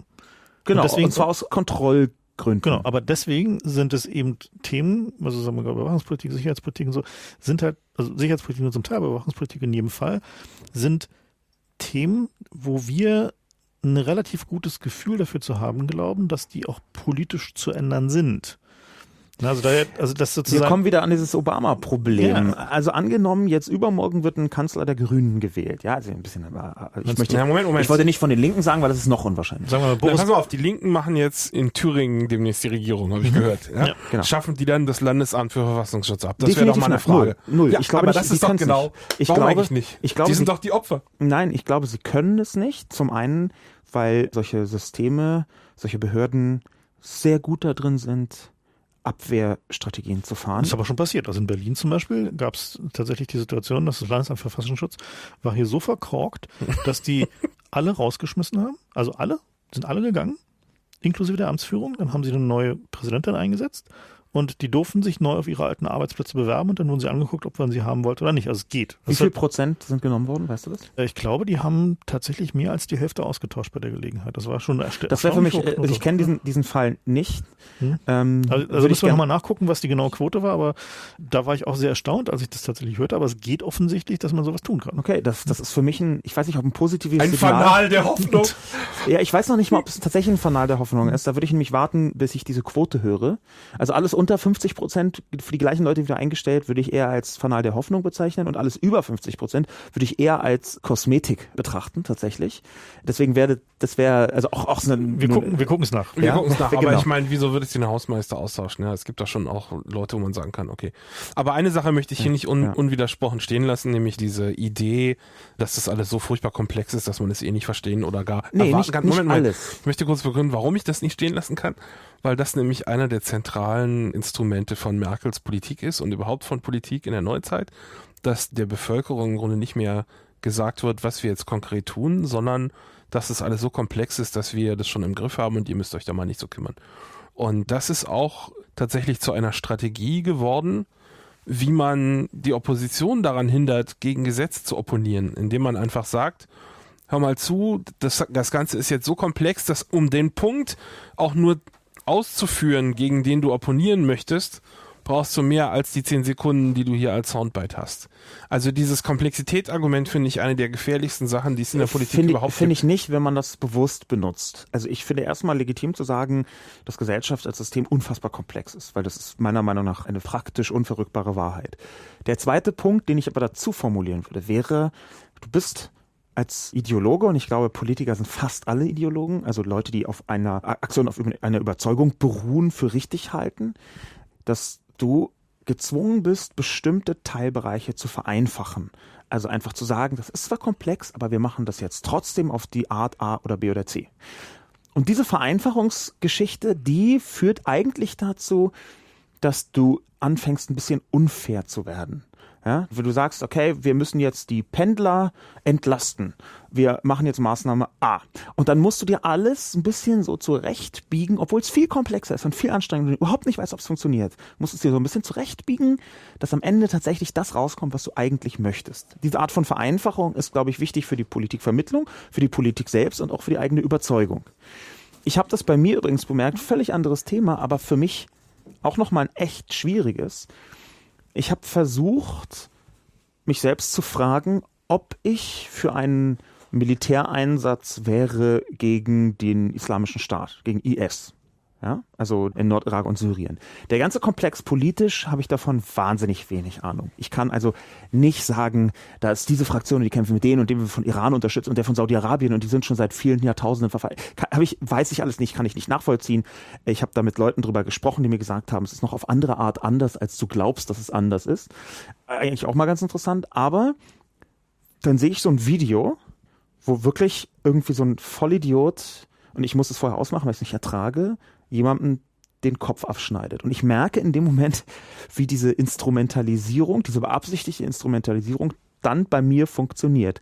Und in der Sekunde, wo ich dieses Video sehe, wo ich vorher dachte, naja, ich finde jetzt einen Militäreinsatz nicht gut, in der Sekunde, wo ich das Video sehe, muss ich ja nicht mal zu Ende sehen, ich muss nur lesen, was da passiert, setzt bei mir so ein Nachdenkprozess ein, wo ich schon weiß, wo er hinführt. Nämlich, wo du denkst, naja, da wird offensichtlich eine Grenze überschritten, die so krass ist, dass ich nicht mehr voll überzeugt bin, ob es nicht doch richtig ist, da jetzt mal ein militärisches Eingreifen? Naja, ich mein, letzten Endes ist es ja wie immer die Manipulation durch Emotionen an so einer Stelle. Ne? Also das sind emotionale. Aber es ist deswegen falsch, ist ja auch nochmal eine Frage. Äh, das ist eine berechtigte Frage. Also ich meine, wir haben diese Diskussion ja äh, in den 90ern am Jugoslawienkrieg halt ja äh, sehr intensiv und länglich geführt. Und letzten Endes ist halt die Frage, ob du eben die Zirkelnummer machst, also halt irgendwie mit emotionalen Einzelgeschichten Politik machst, was ja durchaus ein Politikstil ist, den man fahren kann. Das geht ja, ne? Oder ob du sagst, du hast halt irgendwie eher einen, sagen wir, rational-wissenschaftlichen Politikstil und versuchst halt Dinge aus Erfahrung zu lernen, daraus zu schließen, was du weißt, was irgendwie an deine Faktenbasis ist und möglicherweise auch ein bisschen langfristiger zu denken und nicht nur irgendwie, wir müssen diesen Typen, der jetzt da gerade diesen armen Journalisten geköpft hat, den müssen wir jetzt unbedingt erschießen. Das ist zwar richtig, aber auf der anderen Seite neigt ja auch ein System eher dazu, nicht überhitzt hyperemotional zu sein, sondern Systeme insgesamt in ihrem, in den Alltagsfunktionen, nicht in ihren hm. Spikes hast du es vorgenommen, in ihren Alltagsfunktionen neigen die eher dazu, zu rational zu sein und zu kalt und zu kühl und dann zu sagen, hm, du hast gerade eine schwere Zeit, aber hier ist dein Hartz IV und du kriegst keinen Cent mehr, weil es steht hier im Gesetz. Also diese Kälte, diese hyperrationale Kälte des Systems ist für mich in der Fläche ein größeres Problem als einzelne emotionale Spikes. Naja, also mein Problem dabei ist halt eher, wenn wir mal kurz an den äh, schönen Film Wake the Dog zurückdenken, dass die Benutzung von solchen emotionalen Ereignissen zu bewusst passiert. Also ja. wenn jetzt halt einfach, also wenn auch zuverlässig funktioniert. Zuverlässlich, ne? Also es ist halt so eine Nummer, die wird halt diese Art der Manipulation und ist zu routiniert. Also es ist halt mittlerweile, wenn, wenn man Fox News guckt zum Beispiel, ne? Fox News. Ich äh, ertrage das nicht. Gelegentlich hilfreich mal zehn Minuten Fox News Nachrichten zu gucken, nur um sich mal wieder sozusagen die Realität an dieser Stelle kurz, ja. kurz einzublenden, sie danach schnell wieder auszublenden, so zu machen. Ja. Und was da passiert, ist eigentlich exakt genau das. Da wird halt eben genau nur argumentiert auf einer emotionalen Ebene aber in einer Art und Weise routiniert instrumentalisiert für sehr durchsichtige Sachen, mhm. dass einem echt schlecht davon wird. Du merkst halt, diese, du kannst dich diesen emotionalen Bildern nicht vollständig verschließen, natürlich nicht. Und du merkst einfach, wie du gerade manipuliert wirst. Ja. Ja. Und das funktioniert aber manchmal trotzdem. Also, und das, ja, das ist klar. Natürlich ist auch vom, nehmen wir wieder den Islamischen Staat und seine Kopfabschneide-Videos, übrigens noch ein ganz eigenes Phänomen, dass eine Terrororganisation Social Media so präzise für die eigene Inszenierung benutzt und es dann auch noch klappt, ne? weil irgendwie, ich weiß nicht, ob ihr es gelesen habt, aber weltweit reisen Teenager, Jungs wie Mädchen, völlig absurderweise nach Syrien und in den Irak, um sich da dem islamischen Staat anzuschließen. Also, ich finde es nicht so absurd übrigens. Äh, nee. Ich, ich finde es nicht nur nicht absurd, ich nein, bin ich, auch, ich, ich bin sage, auch sehr zurückhaltend, ja. bin auch sehr zurückhaltend mit den Stories von irgendwie diesen beiden österreichischen Mädchen, die das gemerkt haben, dass da Frauen, das ist genauso emotionale Manipulation, es, es, wie das was ist ja richtig, aber es funktioniert ja trotzdem auf einer bestimmten Ebene funktioniert es ja und man kann es auch nachvollziehen. Es kommt ja nicht jetzt irgendwie ein Berliner Rapper da zufällig hin, sondern es hat für eine bestimmte Klientel eine große Anziehungskraft und die ist über die sozialen Medien vermittelt und die wird übrigens über die traditionellen Medien gespiegelt. Ja. Der islamische Staat macht da, und das wollte ich mal was drüber schreiben, aber ich muss da noch ein bisschen tiefer eindringen in die Materie, die haben eine PR-Strategie, eine Propagandastrategie, die über die sozialen Medien ihren Ausgangspunkt nimmt und dann von den traditionellen Medien gespiegelt und verstärkt wird, einfach dadurch, dass traditionelle Medien, egal was sie schreiben, in bestimmten Kreisen einfach als krasses Feindbild betrachtet werden. Und das bedeutet, die haben so eine doppelte Instrumentalisierung am Start. Und das finde ich fast schon erstaunlich. Naja, ich weiß nicht, hast du diese Geschichte gelesen, gerade im Spiegel, bei Spiegel Online, dieses Interview hatten mit diesem türkischen IS-Rekruter? Es wert es tatsächlich mal mit der feinen Lupe zu lesen, auch besonders sollte man diese kursiv eingesetzten Spiegel Online Erklärungsversuche da einfach ausblenden, die kann man einfach überspringen. Aber was der sagt, ist sehr interessant, weil die Strategie da, also die Propagandastrategie beruht halt auf dem exakten Gegenteil von dem, was Merkel tut. Und zwar ist es ein Wertefundamentalismus, zwar im Detail in der ja. Umsetzung nicht stimmt, aber in der Propaganda-Message. Werte über alles. Sagen sie halt, wir haben nur einen einzigen Wert, und das ist der Koran. Alles andere interessiert uns nicht. Und sie, wir haben mhm. keine, wir differenzieren nicht mehr. Für uns ist nicht mehr komplex. Wir haben keine Notwendigkeit mehr, jetzt da irgendwie lange über irgendwelche Dinge zu diskutieren.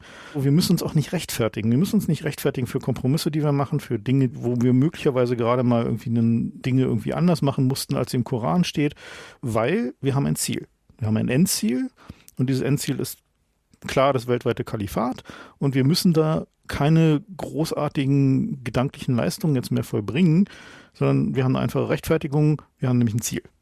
So, und diese simple Radikalität, dass die für, also gerade für eine Generation, die mit dieser ganzen Komplexität und diesen Kompromissen und dieser Politik, die halt einfach keine Ziele, keine Werte, keine irgendwie gearteten, sag mal, ja, Normen für ihr eigenes Kann- Handeln mehr hat. Ja, ich kann mir schon vorstellen, dass der Charme der Einfachheit auch funktioniert, wenn die Einfachheit eigentlich extremistische Ausprägung hat. Und zwar Ja. auch eine offen extremistische.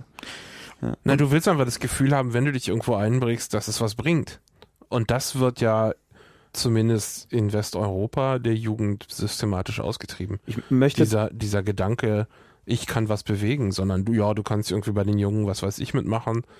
Äh, Und, und Ich meine, die Selbstwirksamkeit. Äh, ich glaube, es ist scheißegal, welches Ziel du vertrittst, solange du überhaupt ein klares Ziel hast, weil das einfach aus dieser Gemengelage von, von Merkel, Unklarheiten, einfach die Leute, ich, ich komme mir langsam vor wie in den letzten Jahren von Kohl, wo es einfach frisch volljährige Kinder gab, die noch nie was anderes als Kohl erlebt haben. Und das finde ich einen furchtbaren Gedanken. Und ich glaube, das ist mit der Merkel genauso, ja, dass die Leute einfach keinen Bock mehr haben auf dieses. Ich, ich finde das übrigens auch Das- kein validen ja. Vorwurf gegen die Merkel zu sagen, die ist opportunistisch, weil das ist genau, was ich von ihr erwarte. zum einen Also haben wenn die Leute sagst- nicht die Schnauze voll von Merkel, sondern eigentlich genau im Gegenteil. Ähm, Nein, die Jugend hat die, die Schnauze voll von Merkel. echt, aber die sind halt zu wenig. mi- Mir Nee, verborgen die sind nicht geblieben. nur zu wenig. Also vielleicht in deinem direkten Umfeld, aber die, Na, die, die, Jugend und die, die Quote der CDU-Wähler bei den jungen Leuten ist absurd hoch. Also die ist höher als sonst wann. Das ist, die wird, Merkel wird sehr, sehr übergreifend gewählt. Also völlig abgesehen davon, dass wir eine Zustimmungsquote haben von einem halben Jahr waren es 59 Prozent. Also das sind Werte, die erstaunlich sind für jemanden, der schon 200 Jahre in der Macht ist. Also äh, so rein gefühlsmäßig. Ja, es ist halt, wie gesagt, was ich vorhin sagte, die wird halt gewählt für Stabilität. Die Genau. Halt, also die, also Eigentlich wird sie gewählt für die Abwesenheit, von, Veränderung. Politik. Ne, die Abwesenheit von Die Veränderungen. Abwesenheit von Politik. Merkel verwaltet da vor sich hin und ich habe da mit Frank Schirmacher mal lange drüber diskutiert, unter anderem deswegen, weil ich eigentlich vorhatte, für ihn einen Merkel-Artikel zu schreiben, wo die Entwicklung ihrer Digitalpolitik so ein bisschen als Aufhänger für ihren Stil benutzt wird.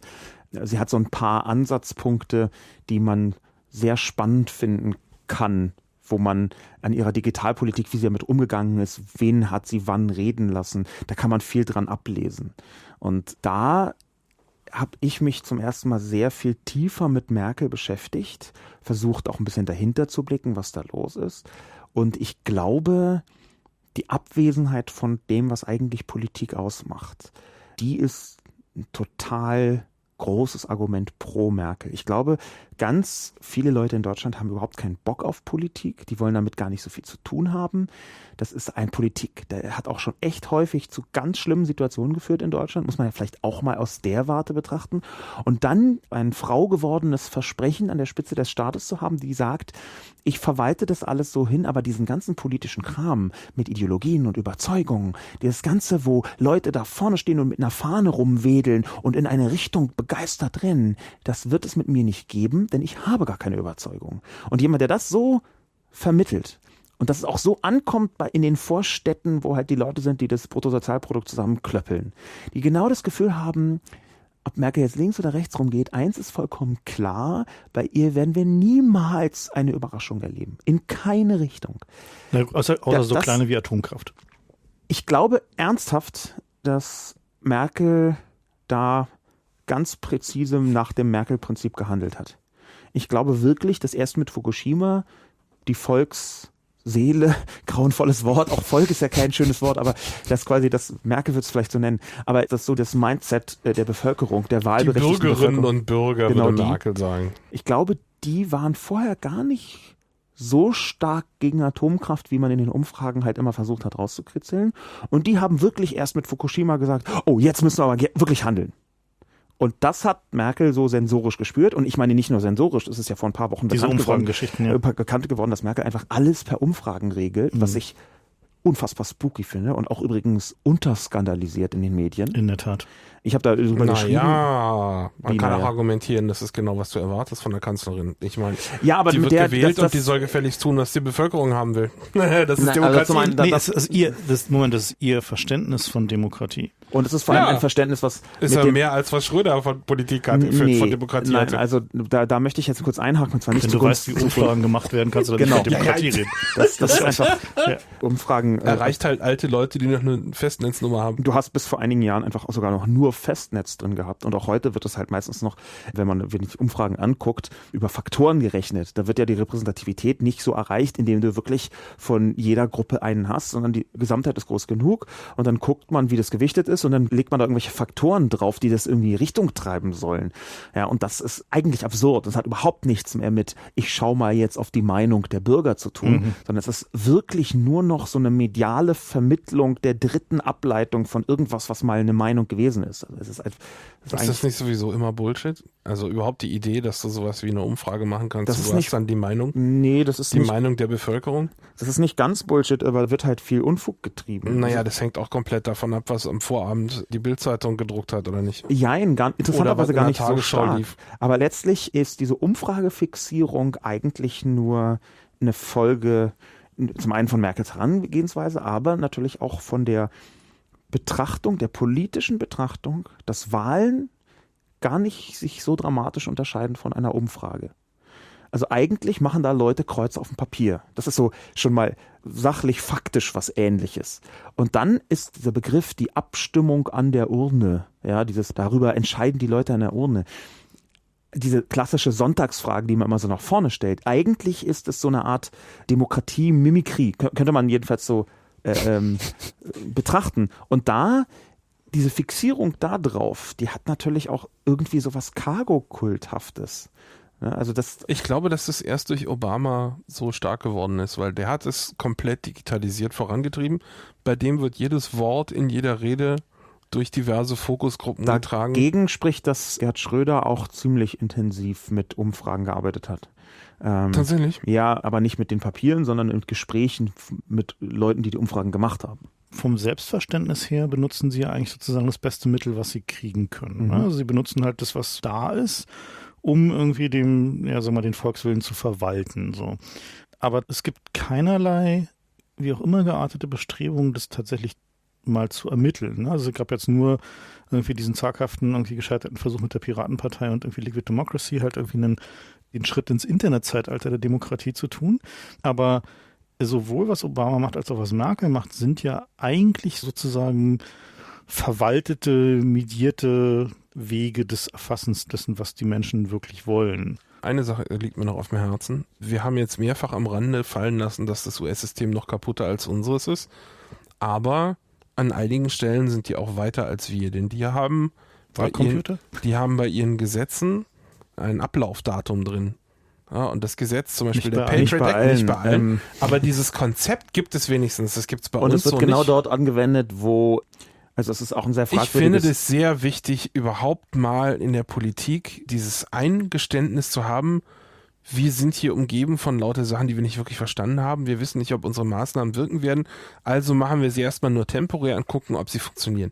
Dieses Verständnis, so wenig das funktioniert in der Praxis in Amerika, ich, also ich würde jetzt so wenig das funktioniert, was ich überhaupt nicht bestreiten will, dass das komplette Makulatur ist und der Patriot Act wird jedes Jahr wieder verlängert. Ich meine, das Aber gut, ist eine Forderung, die wir schon sehr lange haben. genau, ne? Dass wir das sagen, ist das mal- es gibt sehr gute Argumente dagegen. Na, dann erzähl mal. Ja, wenn man das nämlich als Steuerung eines Systems betrachtet, dann haben Steuerungen mit einem Verfallsdatum eher aufschiebende Effekte als tatsächlich sanktionierende oder Effekte, die zu einer Wirkung führen. Ganz klassisch ist zum Beispiel super altes politisches Modell, häufig besprochen, sehr intensiv erforscht worden. Was ist eigentlich mit Ankündigungen von Steuererhöhungen? Dass du also nicht eine Steuer erhöhst, sondern es ankündigst, es zu tun. Wenn du zum Beispiel sagst, ab 1.1.2016 werden Lebensversicherungen besteuert. Geht dann irgendwie vorher so eine Spitze hoch und die Leute denken, jetzt nochmal schnell Lebensversicherung? Oder hat das überhaupt keinen Einfluss? Oder was funktioniert da? Verändern sich dir die Angebote? Ich glaube, in dem Moment, wo man Sachen macht, von denen man schon vorher einplant, dass sie wieder scheitern können und von dem man schon vorher so eine gewisse Unsicherheit mitkommuniziert, können sie eine völlig andere Wirkung haben. Aber es gibt da ein Gegenbeispiel, also zum Beispiel bei Überwachungs- und sonstigen Sicherheitsgesetzen ist so eine Befristung mit einer Pflicht zur Evaluation und dem Nachweis, dass sie tatsächlich helfen, Ja. nach irgendwie vorher festgelegten objektiven Kriterien, Gibt es ja in einigen Ländern auch und da ist es Echt? ja auch. Wo denn? Hm? Wo denn? Skandinavien. Skandinavien, ja. Ach, Hm. ist ja krass. Die Und haben, wie? ja, und die nehmen auch Sachen wieder zurück. Das In ist Schweden ist das genauso passiert, aber Hm. das ist richtig. Also es, hat, es gibt Ich würde das aber noch mal je nach Feld, ja. das Prinzip funktioniert nicht für alle. Aber also insbesondere halt bei Sozial-, Finanz- und ähnlichen Dingen stimme ich zu, dass wahrscheinlich die Second-Order-Effekte halt nicht vorhersagbar sind oder möglicherweise kontraproduktiv sind. Bei anderen Sachen, wie zum Beispiel halt eben Überwachungssicherheitsgesetzen, also Befugnissen für den Staat, die sich eigentlich gegen den Bürger richten. Und wenn man sagt, wir brauchen die jetzt aber gerade, weil wir haben eine besondere Situation oder wir haben eine Situation, die neu ist und wir müssen mal ausprobieren, was jetzt eigentlich funktioniert, finde ich tatsächlich so ein Ablaufdatum an solchen Maßnahmen mit Evaluationspflicht also dem Nachweis, dass es irgendwie funktioniert, den einzigen Weg tatsächlich zu einer rationalen Diskussion über solche Gesetze zu kommen, weil wir haben ja vorher keine Datenbasis. Aber vielleicht, das mag sein, aber vielleicht ist da auch ein Ablaufdatum eingebaut, das gar nicht die klügste Art und Weise damit umzugehen. Vielleicht muss man das auf einer viel höheren Ebene. Na gut wäre, wenn die Politiker von selber auf die Idee kommen würden, aber Ja, oder vielleicht muss man auch mit Generalevaluationspflicht. Also, dass es nicht ein Datum gibt, bis 1.793 ist Ding, sondern wenn ein Gesetz nach drei Jahren nicht nachweisen kann, dass es funktioniert. Ja, also kommt so Ja, ein der bisschen. Nachweis ist halt immer sehr schwierig. Ich glaube, da- das ist. aber den musst du ja auch machen, wenn das Gesetz einen Ablauf Nee, aber das ist genau das Ding wie vorhin mit dem Rückgang der Kriminalität. Da gibt's mehrere wirklich solide aussehende Theorien, warum die Kriminalität so zurückgegangen ist in den USA. Und die eine ist eben, dass es plötzlich erlaubt war abzutreiben und dass einfach die ganzen unterprivilegierten Familien nicht mehr gezwungen wurden, irgendwelche Kinder aufzuziehen, die dann eben sich der Kriminalität zugewandt haben, weil sie sonst keine Perspektiven hatten.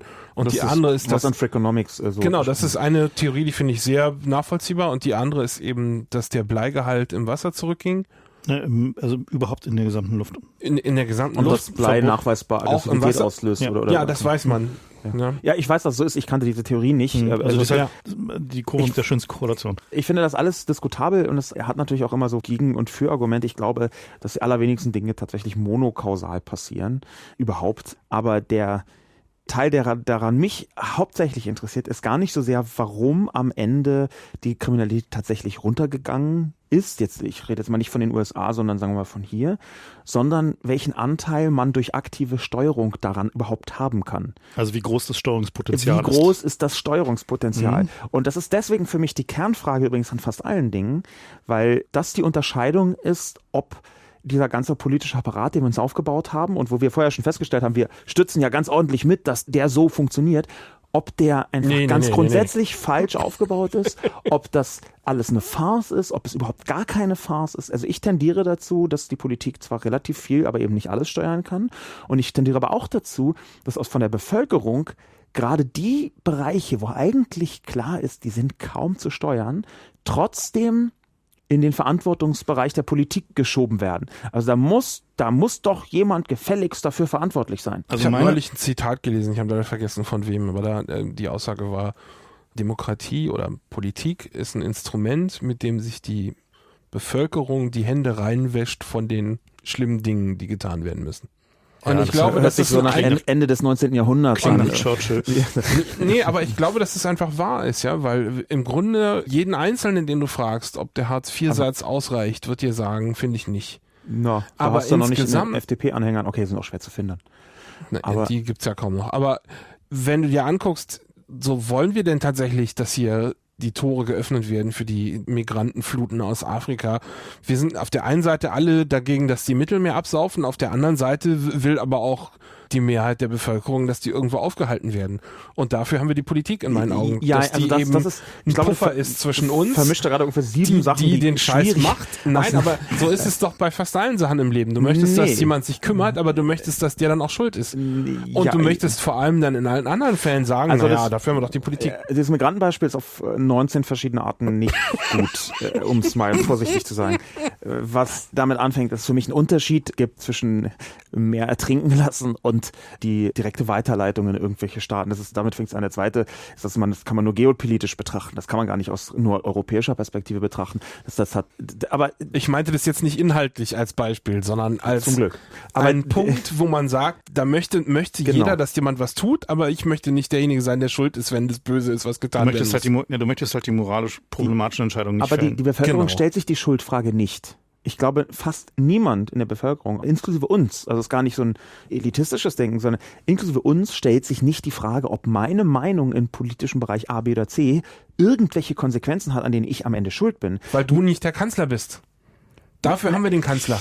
Also ich sehe das tatsächlich nicht so, weil letztendlich ist es so, dass der, meine, gerade wir haben in unserer doch durchaus Rolle als Multiplikatoren, hat unsere Meinung schon einen Einfluss. Und die Frage. Hoffe ich auch immer. Und, und die Frage ist letzten, ist, ist ja. Das am, reden wir uns alle ein. Nee, aber tatsächlich hat sie zumindest den Einfluss auf die Meinung anderer Menschen.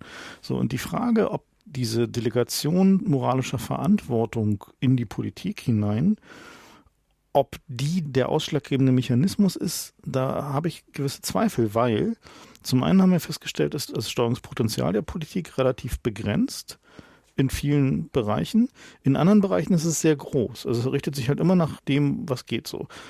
Aber diese Delegation von da sollen die sich mal drum kümmern. Das ist ja sozusagen nicht mein Problem. Da versuchen wir halt irgendwie Wege zu finden, die möglicherweise blöde Kompromisse sind. Hauptsache, da passiert nicht so viel Veränderung. Ist ja auch eine Delegation von Wünschen. Ja, also wir wünschen uns ja, also nicht wir, aber zumindest die Menschen, die Merkel wählen, wünschen sich ja dass sich nichts verändert. Das ist keine. Dass es nicht schlimmer wird. Dass es nicht schlimmer wird. Im Grunde willst du schon, dass es sich verändert, aber es soll nicht schlimmer werden. Es glaubt halt niemand mehr daran, dass es besser wird. Also der Glaube oh, ist eigentlich. Das, das glaube ich sogar noch doch. nicht mal. ist, also kannst du die Umfragen angucken. Es gibt mittlerweile weltweit relativ viele Umfragen dazu. Wird es deinen Kindern besser gehen als dir? Also äh, auf der Ebene, ja. ja und die Mehrheit, die Mehrheit der Leute sagt nein. Also mittlerweile sind wir an dem Punkt, dass die Mehrheit der Leute in den befragten Ländern, das ist meistens der Westen, sagt, es wird meinen Kindern nicht besser gehen als mir. Wir haben den Peak erreicht. Und daraus resultiert halt der Wunsch, dass es möglichst nicht schlechter werden soll. Es sollte meinen Kindern wenigstens so gut gehen wie mir. Das ist halt sozusagen, das geht noch vielleicht, möglicherweise so. Und das geht wahrscheinlich nur, wenn wir nicht so viel Veränderung haben. Weil Veränderung ist eigentlich ja erstmal schlecht. Ne? Also spätestens, wenn du 55 bist, ist Veränderung schlecht. Also für viele Leute ist Veränderung schon genau. vorher schlecht genau. und ich würde es gar nicht so als Altersphänomen betrachten. Aber, aber lass mich noch kurz noch einen Punkt zu Ende bringen. Und daraus resultiert natürlich aber auch, dass diese Verantwortungsdelegation in die Politik hinein, also dieses, was Fefe gerade sagt, irgendwie moralisch schwierige Entscheidungen treffen, die halt irgendwie nicht, äh, also wo deine Überzeugung für grundlegende Menschenrechte gegen deine eigenen ökonomischen Interessen stehen und so weiter. Also das sind ja so die Klassiker jetzt ohne konkrete Benennung von Problemfällen, wo, wir uns jetzt, wo wir uns jetzt wieder hinein, hineinbegeben, dass diese Art von Delegation hat natürlich auch schon was von so einem Ablasshandel. Ne, also so ein auf jeden Fall gewissensbasierter. So, wir so alle vier Jahre hier, wir, wir geben es mal denen, von denen wir glauben, dass wir uns hinterher am wenigsten ärgern. Und ja. wenn es scheiße läuft, kann ich immer noch sagen, ey, ich habe die nicht gewählt.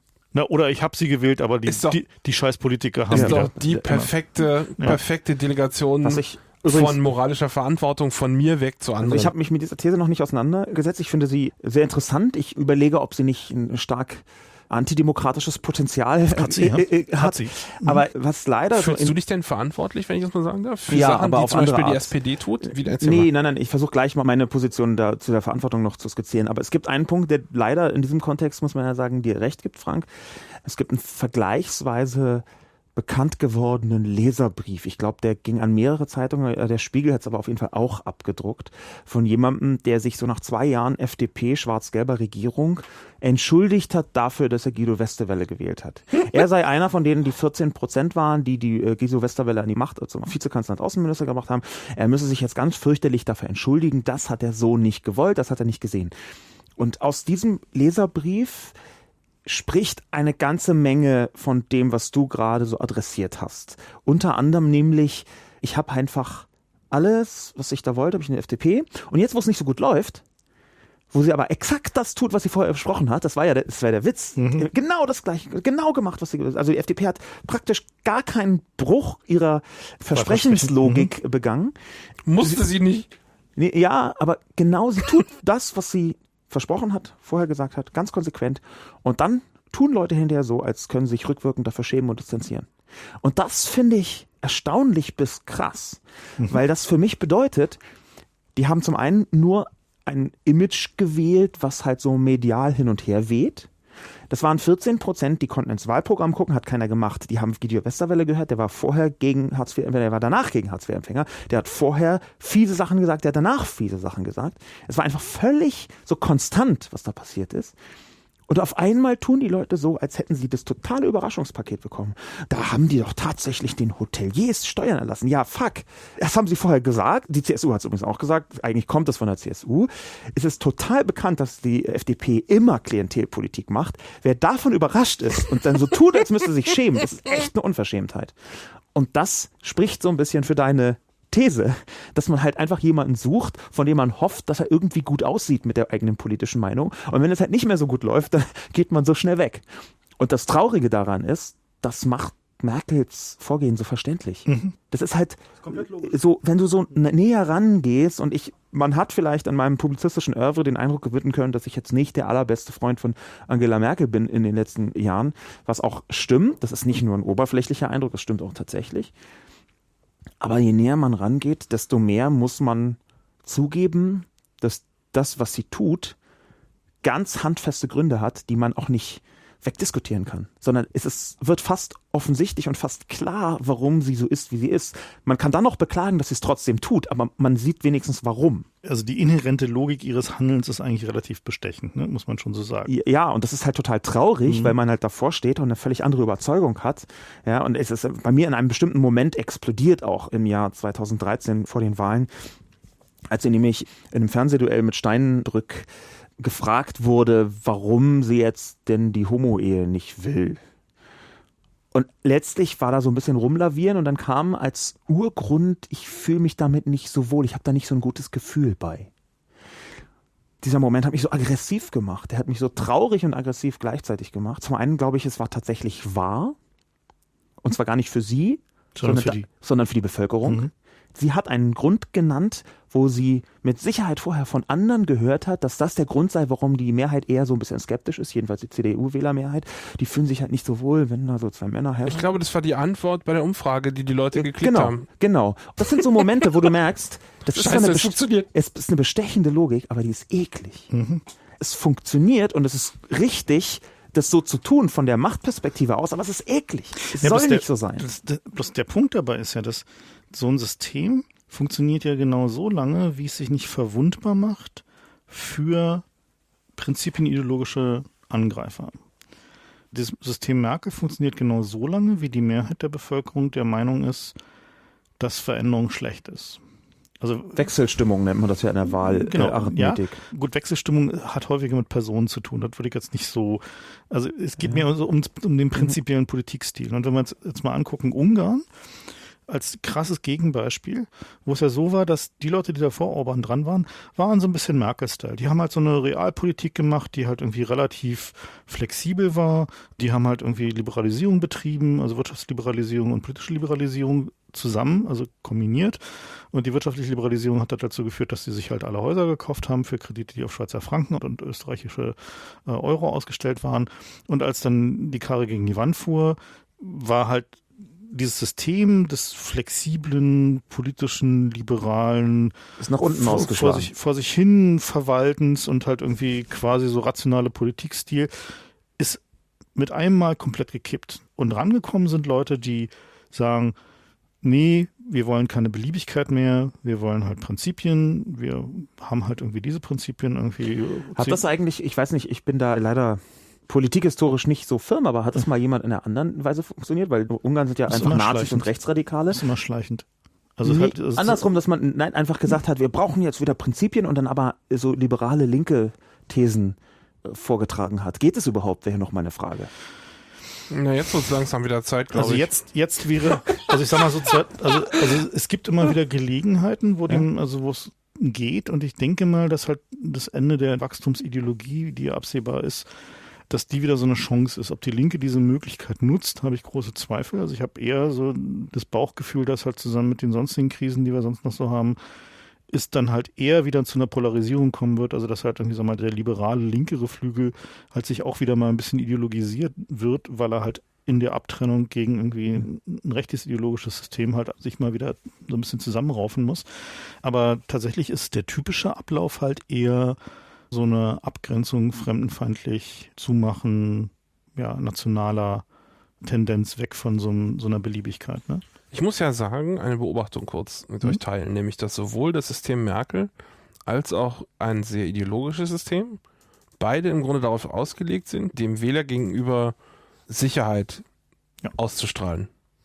Ich weiß vorher, was kommen wird. Warum ist es eigentlich so, dass es so auf es Sicherheit geht? Und warum versucht keiner zu sagen, Leute, ich sage euch vorher nicht, was passiert, wir werden das Richtige tun?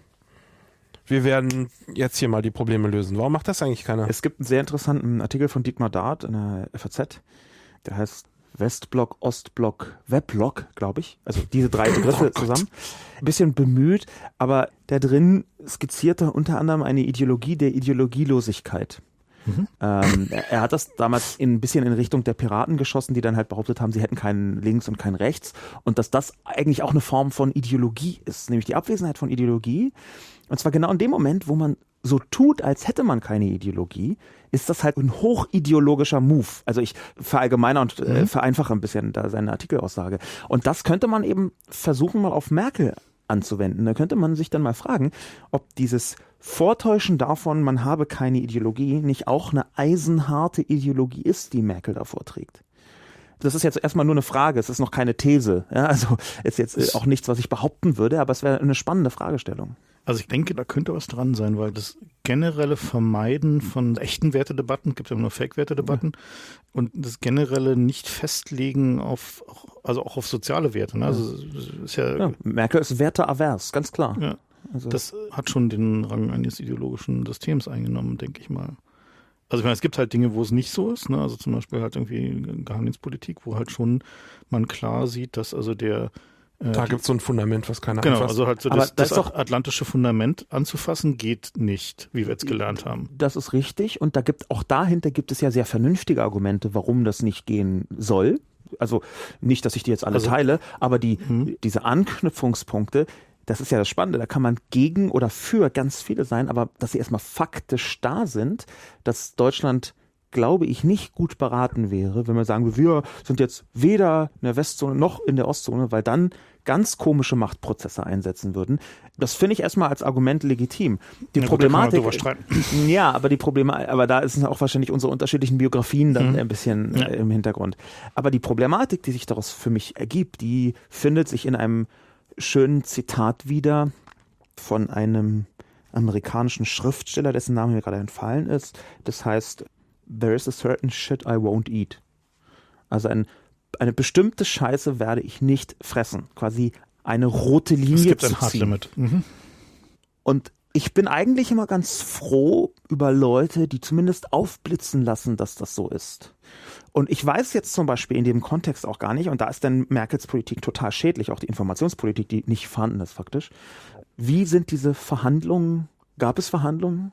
Sind die mit den Amerikanern, wie sind die abgelaufen? Was ist der Gegenwert, den Merkel dafür bekommen hat, dass sie jetzt schon wieder vergessen hat, dass ihr Handy abgehört wurde?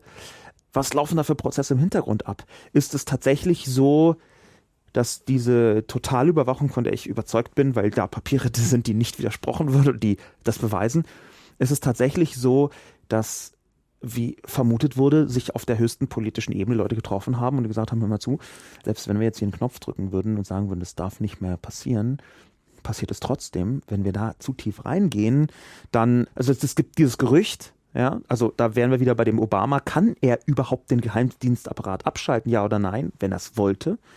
Das ist eine Frage, die man stellen muss und die ist mir deswegen unangenehm, weil sie halt an das Verschwörungstheoretische drangrenzt und die haben nicht wirklich die Macht. Aber ich würde das halt nicht verschwörungstheoretisch nennen, sondern eben eher das Beharrungsvermögen eines nachweislich milliardenschweren Apparates, wo hm. vielleicht ich glaube, gar nicht mehr. Es gibt auch tatsächlich handfeste Vorteile, die Merkel aus dem Abhören hat. Das ist einfach so ein Geben und Nehmen aus der Intel, da, die da würde mich halt interessieren, was und ich glaube, das ist einfach ausreichend als Argument, unabhängig von irgendwelchen Kompromatkoffern, die es mit Sicherheit gibt, ist das als Argument völlig ausreichend zu sagen, Herr Merkel, wenn wir bei euch nicht mehr abhören, dann kriegt ihr aber auch unsere Erkenntnisse nicht mehr. Ja. Und dann geht morgen bei euch ein Terrorist irgendwie in den Bahnhof und dann kannst du ja mal überlegen, wie deine Umfragewerte aussehen. Ja, so, also diese Art von Argument ist einfach greifend genug, dass ich mir denke, über den Rest müssen wir auch gar nicht mehr reden. Ja, weil es gibt einfach handfeste Argumente, mit denen du jeden Politiker kriegst, wie eben genau diese Security-Schiene. Da sind wir dann übrigens sofort wieder in einem schönen Bogen bei Überwachung als Ideologie. Also, das ist ja eine, so eine urkonservative Haltung eigentlich, dass mehr Überwachung besser ist und zwar in ungefähr allen Kontexten. Ja, ich meine, es ist halt diese Geschichte mit dem Kindergarten. Gott, Na mit ja, dem Moment. Aussehen, Dass du einen, also wenn du diese Leute anguckst, wie die groß geworden sind und was die für eine Sozialisierung haben, denen wurde halt im Kindergarten schon erzählt, es gibt da halt irgendwie diesen Kindergartengott, der sieht alles, der weiß alles und der passt auf dich auf. So, und der ist halt irgendwann verloren gegangen. Und Den möchte man jetzt den jetzt, nachspielen. den jetzt wieder zu bauen, ist irgendwie nur eine, also psychologisch jetzt nicht das, unbedingt. ich glaube auch. Ich glaube nicht, dass das eine konservative Sache ist. Im Gegenteil, es gibt viele Konservative, die eher für die Verkleinerung des Staates sind, was eigentlich heißt, Nein, aber nicht in dem weniger Bereich. Sicherheitsapparat. Doch, ja, natürlich. aber nicht in dem Bereich. Ideologisch sind sie so, aber sie können es nicht machen, weil es eben Argumente gibt, die sie daran hindern. Aber es ist nicht Teil ihrer Ideologie. äh, Deswegen, da- ich, ich widerspreche jetzt nicht inhaltlich, sondern ich sage, wenn du sagst, die Konservativen. Also, oh nee, ich aber glaube, da, da, die konservative nee, Moment. Ideologie ist habe- eigentlich eine andere. Das ist jetzt wieder so eine Begrifflichkeitssache. Ich habe gesagt, es ist ein konservativer Ansatz. Ich sehe zum Beispiel bei der SPD ein paar Innenminister, die einfach, die werden in der CDU wegen Extremismus rausgeworfen quasi. Es ist so, wenn man sich Ralf Jäger anguckt, was der in NRW so vorträgt, denkst du, ey, das, das hätte sich Schill kaum getraut. Ja, also so richtig der krasse, äh, ist ja Hardcore. Aber da sehe ich, äh, da ist vielleicht konservativ tatsächlich das falsche Begriffsmuster. Es gibt halt irgendwo eine Überzeugung, dass Überwachung eine Lösung von irgendwas ist. Und das Spannende ist, dass das zusammenhängt, wenn man das auf einer philosophischen Ebene betrachtet, mit einer Sache, die ich mit Gerd Gigerenzer neulich durch Zufall besprochen habe. Ich weiß nicht, ob ihr Gerd Gigerenzer kennt, ein Also ich Psycho kenn. Psychologe, übrigens war auch ein Freund oder ein guter Bekannter von Schirmacher, der sich wendet gegen den Glaube, man könnte alles vorhersagen. Der hat ein paar Bücher darüber geschrieben. ah ja doch, sag Ähm, mir jetzt was. der ist so der natürliche Gegenspieler von Kahnemann. Ich weiß nicht, ob ihr Kahnemann kennt, den Ja. Nobelpreisträger. Schnelles Denken, langsames Denken. Und aus der Kahnemann-Ecke kommt mit den Verfassern des Buches Nudge die Gedankenwelt von David Cameron. Nudge ist ein, auch ein Bestseller gewesen von äh, zwei, ich glaube, Briten. So die, die- Self-Help-Version von Kahnemann, ne? Na, jein. Nee, die, Man wir muss helfen, wir man helfen muss dir nur jetzt so und so Nudge, machen. Genau, Nudge, helfen dir jetzt Na, mal. Nudge, Naja, ist, naja. Ist, Nudge ist halt ein Buch und ich glaube eine Ideologie und ich glaube eine gefährliche Ideologie. Man könne Leute mit einem bestimmten Anreizsystem dazu bringen, klüger zu werden. Das ist halt eine Kontrollideologie. Du musst nur ein paar Fäden ziehen und dann kommen die Leute von alleine drauf, dass es viel besser ist, langsam mit dem Auto zu fahren. So Ich glaube so. übrigens, dass es unsere Schuld ist, dass die Leute für dass Überwachung es deine sind. Schuld ist, bin Moment, ich total Moment. überzeugt. Nein, aber ich, ich wollte das ganz kurz mit der Überwachung. Ja, ja. Das passt gerade perfekt, deswegen Ja, mache ich okay. diesen Einwurf.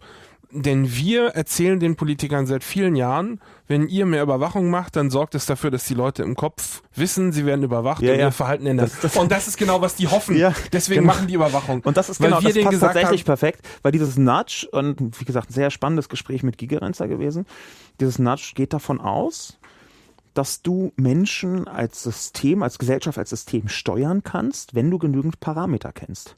Du kannst sie zu richtigen und besseren Entscheidungen, die sie glauben selbst zu treffen, bringen. Weißt du, wie das früher hieß? Entwickelte sozialistische Persönlichkeit. Das ist exakt genau Ja, dieselbe Ideologie. das, ist, das ist deswegen, das ist deswegen spannend, weil das tatsächlich Ansätze bei Cameron gibt, das genau so durchzuziehen. Es Na, geht nicht ja nur nicht Ansätze, der hat sich zwei High-Profile-Berater aus genau diesem Umfeld genommen. Das ist Richtig. also tatsächlich ja, ja, und, und, und, und Und in Deutschland ist der Vertreter übrigens davon die Bertelsmann Stiftung. Also die das hat genau äh, diese, kann ich, weiß ich so. also die nicht. hat immer in diese Richtung gehen. Also die sagen, okay, wir da habe ich nicht genug Verschwörungstheorien zu wir gelesen. brauchen, also wir brauchen nicht, wir brauchen nicht, nicht noch mehr ich muss an Regeln. dieser Stelle übrigens, für, für, damit, das nicht irgendjemand in die Kommentare, habt ihr da Kommentare schreiben? Nein, wir haben keine Ich äh, Kommentare. bin ähm, Linus hat auf Kommentare. mehreren Ebenen geschäftlich mit dem Bertelsmann-Konzern verbunden. Nicht direkt, aber ich habe mal dann ein Buch geschrieben und ich habe von denen äh, schon mal Aufträge bekommen. Das nur nebenbei. Und Sobux verkauft Bertelsmann Bücher. Dann haben wir jetzt also meine... Das den- wird jetzt gerade rausgeschnitten. Genau. äh, ja, Bertelsmann ist der größte äh, Buchverlag Gut, der ich, Welt. also, mein, also einer meiner Verleger ist auch in einem Haus, ist auch Bertelsmann. Ich habe da kein Problem damit. Okay, ich wollte ich es nur sagen, damit dann nicht Verschwörungstheoretiker herausfinden, dass alles ganz schlimm ist und nicht bezahlt wurde. Nee, ich, also, also die Bertelsmann Stiftung ist tatsächlich in Deutschland einer der großen Proponenten von dieser Ideologie, die äh, im sozialen Bereich, es gibt Mhm. Teile Bertelsmann Stiftung, die irgendwie durchaus gute Dinge tun, aber was halt irgendwie diesen Sozial-, Arbeits- und sonstigen Bereich angeht, gehen die genau in diese Richtung. Mhm. Also zu sagen halt, wir müssen halt nicht Leute explizit kontrollieren, wir müssen nicht so viele Vorschriften machen, sondern wir wollen eigentlich mit Anreizen dafür sorgen, dass sie das Richtige tun und wir definieren aber, was das ja. Richtige ist. Und das, und das ist halt exakt genau, präzise die leninistische Ideologie. Aber die, die, der, der spannende Punkt bei Cameron, äh, das, das, da, mit Battlefront, da kenne ich mich zu Aber an sich auf, aber ist es ja was Gutes, also wenn du den letzten Teil weglässt, ist es ja eigentlich was Gutes, wenn den Leuten sagst, ja, wir wollen Frage ist, wer bestimmt was Gutes. Nein, nicht nein, natürlich, nein, genau. wer bestimmt was Gutes, was Effizienz viel ist. Lieber, genau. Ist mir viel lieber, wenn sie das irgendwie per, per Anreiz machen, den ich ignorieren kann, Jein. als wenn sie einen Holzhammer haben und ich in den Knast komme. Nein, nein, nein, Moment. Und jetzt kommt eine Komponente dazu, wo wir interessanterweise noch gar nicht drüber gesprochen haben. Das beste Instrument für diese Überwachungs- und Anreizstrukturierung der Gesellschaft ist die digitale Vernetzung mit weitem Abstand. Mhm. Ich habe äh, ja relativ viele Vorträge, die ich halte. mein Hauptjob ist tatsächlich Vorträge zu halten. Und ein Kannst Beispiel, du das irgendwie begründen oder ist so, so ein Talking Point, der gut klingt? Wie? Ich meine, ich finde das spontan irgendwie die These. Ob das die Vernetzung Ja, hilft. genau, das, da, ich, ich, das, das ist der Bogen. In dem Vortrag habe ich ein Beispiel, was es, glaube ich, sehr gut illustriert. Wenn du dir nämlich Car2Go anguckst.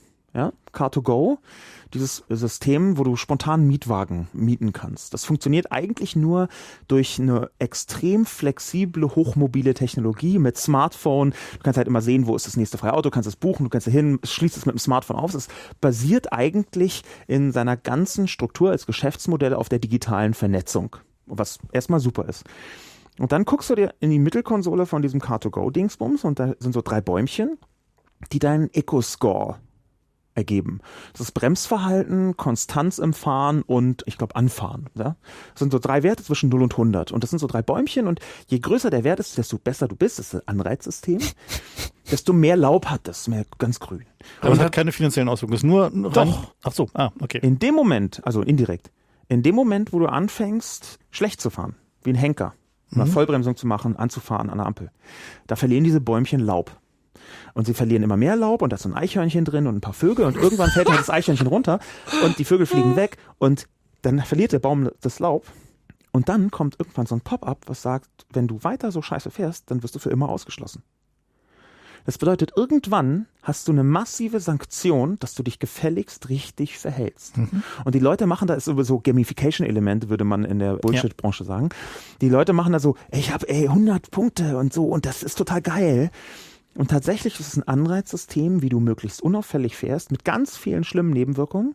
Man kann zum Beispiel relativ gut nachweisen, dass wenn du den Leuten sagst, stark bremsen ist schlecht, dass sie dann eher Unfälle machen, wo sie eigentlich stark bremsen müssen, weil sie eigentlich davor zurückzucken, ah, mein Score mit dem Bremsen dieses Modell Car2Go, was so eine Verflüssigung der Produktlandschaft ist, Service statt Produkt, was halt über das Internet, quasi dieses, dieses Sharing-Modell. Mobilitätsservice und so. Mobilitätsservice, was mhm. überhaupt durch das Internet dramatisch ermöglicht worden ist. Das ist gleichzeitig ganz fantastisch dazu geeignet, weil du einen Service halt sperren kannst, zu sanktionieren Fehlverhalten. In dem Moment, wo du nicht mehr ein Produkt hast, sondern ein Service. Und in diese Richtung geht es. Musik zum Beispiel ist ja jetzt mit Spotify nicht mehr ein Produkt, was du runterlädst und dann hast du das und dann fuck off, sondern das ist jetzt ein Service. Und in dem Moment, wo du ein Service hast und nicht mehr ein Produkt, hast du 117 Vorteile. Und du hast den einen zentralen Nachteil, dass du die radikale Sanktion, jemanden auszuschließen, immer im Hintergrund hast. Und zwar automatisch. Und das ist ein Mechanismus, wo man sagen muss, ja, die digitale Vernetzung ist großartig, ich bin jeden Tag dabei. Aber das ist gleichzeitig ziemlich gut geeignet, wenn ich nicht dagegen arbeite. Ich kann dagegen arbeiten, aber ich muss eben auch dagegen arbeiten. Das ist ziemlich gut geeignet als ständiges Kontrollinstrument. Und wo wir wieder genau zu dem Punkt kommen, wer macht die Regeln? Na, also die Frage ist ja letzten Endes, weil so eine Dinge finden wir an vielen anderen Stellen. Also finden sie in der Arbeitswelt, wo Digitalisierung und digitale Erfassbarkeit von Arbeitsprozessen dazu führt, dass Arbeit quantifizierbar wird und damit zumindest Lohnarbeit wird. Und wir haben solche Dinge, zum Beispiel im Versicherungswesen, ne, also wo halt irgendwie Pay as you drive. Pay as you drive Geschichten, Krankenversicherung, also immer mehr der Druck halt irgendwie Sport zu machen, wird halt irgendwie mittlerweile echt obszön. Ich so. war vor ein paar Wochen am Flughafen Tegel und habe da das erste Mal eine Zahnbürste von Braun, glaube ich, gesehen, die halt mit deinem Smartphone redet. Im Anfang des Jahres wurde auch vorgestellt auf der Messe in Las Vegas, die CES, wo immer Technologie vorgestellt wird, eine Zahnbürste namens Colibri. Und diese Zahnbürste ist halt auch so eine elektrische Zahnbürste, die mit deinem Smartphone redet. Die wird da auch noch unter so Kindererziehungsgesichtspunkten vermarktet. Du hast so ein richtig kleines Game auf dem Handy und die Kinder benutzen diese Zahnbürste als eine Art Bedienung dafür, so eine Art Joystick und die müssen sich halt richtig die Zähne bürsten, damit da so ein kleines Bärchen nach vorne läuft. Und du kriegst eine bestimmte Punktzahl, wenn du drei Minuten richtig bürstest, das richtige Putzmuster entwickelst. Die zeigen da, welche Zähne du geputzt hast und welche noch nicht auf deinem Smartphone. ist total krass. Und du musst natürlich auch dafür sorgen, sonst piept das Gerät nämlich, dass du dir morgens drei Minuten, mittags drei Minuten und abends drei Minuten die Zähne putzt. Und das ist halt so lange ein echt spannendes, tolles Stückchen Fortschritt, wie du genau weißt und jetzt schon sagen kannst, dass die nächste Zahnzusatzversicherung, die um die Ecke kommt und sagt, hey, mach doch mal hier diese Zahnbürste, kriegst kostenlos und dann mit dem Smartphone und dann weise doch mal nach, dass du jeden Tag 9 Uhr, um 12 Uhr und um 18 Uhr deine Zähne putzt, weil dann wird deine Zahnzusatzversicherung einfach 40 Prozent billiger. Ich, ich mhm. will, die Frage, die ich mir stelle, ist, ob wir wirklich in einer Gesellschaft leben wollen, wo mir meine Zahnbürste sagt, wenn du jetzt nicht die Zähne putzt, dann musst du 2000 Euro bezahlen. Zumal, Na, zumal ich will eine kleine Geschichte aus Amerika erzählen, die ich an der Stelle instruktiv finde. Erstmal den Lateiner raushängen lassen. Es gibt einen Begriff namens Dezimieren, den kennt man so. Der geht eigentlich zurück auf die Armee in Rom. Da haben sie nämlich Dezimieren, heißt es kommt von Decimus Zehnte da wird der zehnte Teil, die schlechten Szenen werden rausgeschmissen, damals halt umgebracht, heute würde man halt sagen irgendwie. Das Prinzip gibt es immer noch. Ja, das Prinzip gibt es immer noch. Es ist inzwischen üblich in amerikanischen Großkonzernen, dass sie bei den quartalsmäßigen Bewertungen ihrer Mitarbeiter explizit fragen, wer ja. ist in den unteren 10 Prozent ja, und der muss dann gehen. Bei Microsoft hat Walmart es durchgesetzt, ja. Das gibt's auch bei, ich, Yahoo. ich hörte, glaube ich, Procter also Gamble, also nicht nur IT-Firmen. Diverse andere Konzerne auch, ja. ja diese Quantifizierung von Menschen, nicht nur ihre Leistung, die Quantifizierung allgemein von Sachen hat eigentlich immer so negative Auswirkungen wie das. Ich finde diese Vorstellung furchtbar, denn ich habe mich mit einem Projektmanager unterhalten, der meinte, er hat sich viel Mühe gegeben, sein Team zusammenzustellen. Da gibt es keine schlechten Leute. Ja? Hm. Und er muss jetzt aber trotzdem einen benennen, und das führt dann dazu, dass er jetzt halt kurzfristig irgendein armes Schwein einstellt, damit er jemand zum Feuern hat. Ja, also diese ganze Quantifizierungsgeschichte, das klingt immer auf dem Papier super und was wir hier Tolles erreichen. Aber am Ende wird es dazu führen, dass irgendjemand eine Zahnputzmaschine für Kolibri baut, die dann eben Perfect Score absagt. Ja, jein, mag sein, aber bei dem Car2Go führt es halt wirklich dazu, dass die Leute weniger Benzin verbrauchen. Und zwar in so einer Größenordnung, dass man es messen kann. Das, das ist ja der, der, Hauptgrund ist ja, dass die Leute nicht fahren wie die Henker. Ist ja nicht nur, dass sie das Auto dann nicht kaputt machen, sondern dass die richtig viel Benzin darüber sparen können. Ja, bloß, also die Frage ist letztendlich ja, was sind die Optimierungsziele? Wie verhandeln wir diese Optimierungsziele gesellschaftlich, wo wir bei der Politik ja. wären? Und wollen wir eigentlich das, also wollen wir uns darüber überhaupt unterhalten oder nehmen wir an, wenn die Forschung sagt, das und das ist gut oder dieses und jenes mhm. Verhalten ist gut, dann ist es ein automatischer Freibrief mit Nudging oder was auch immer, dieses Ziel zu erreichen. Also nehmen wir mal Medizin, ne? Das ist ja, das ist ein großes ja. Ding.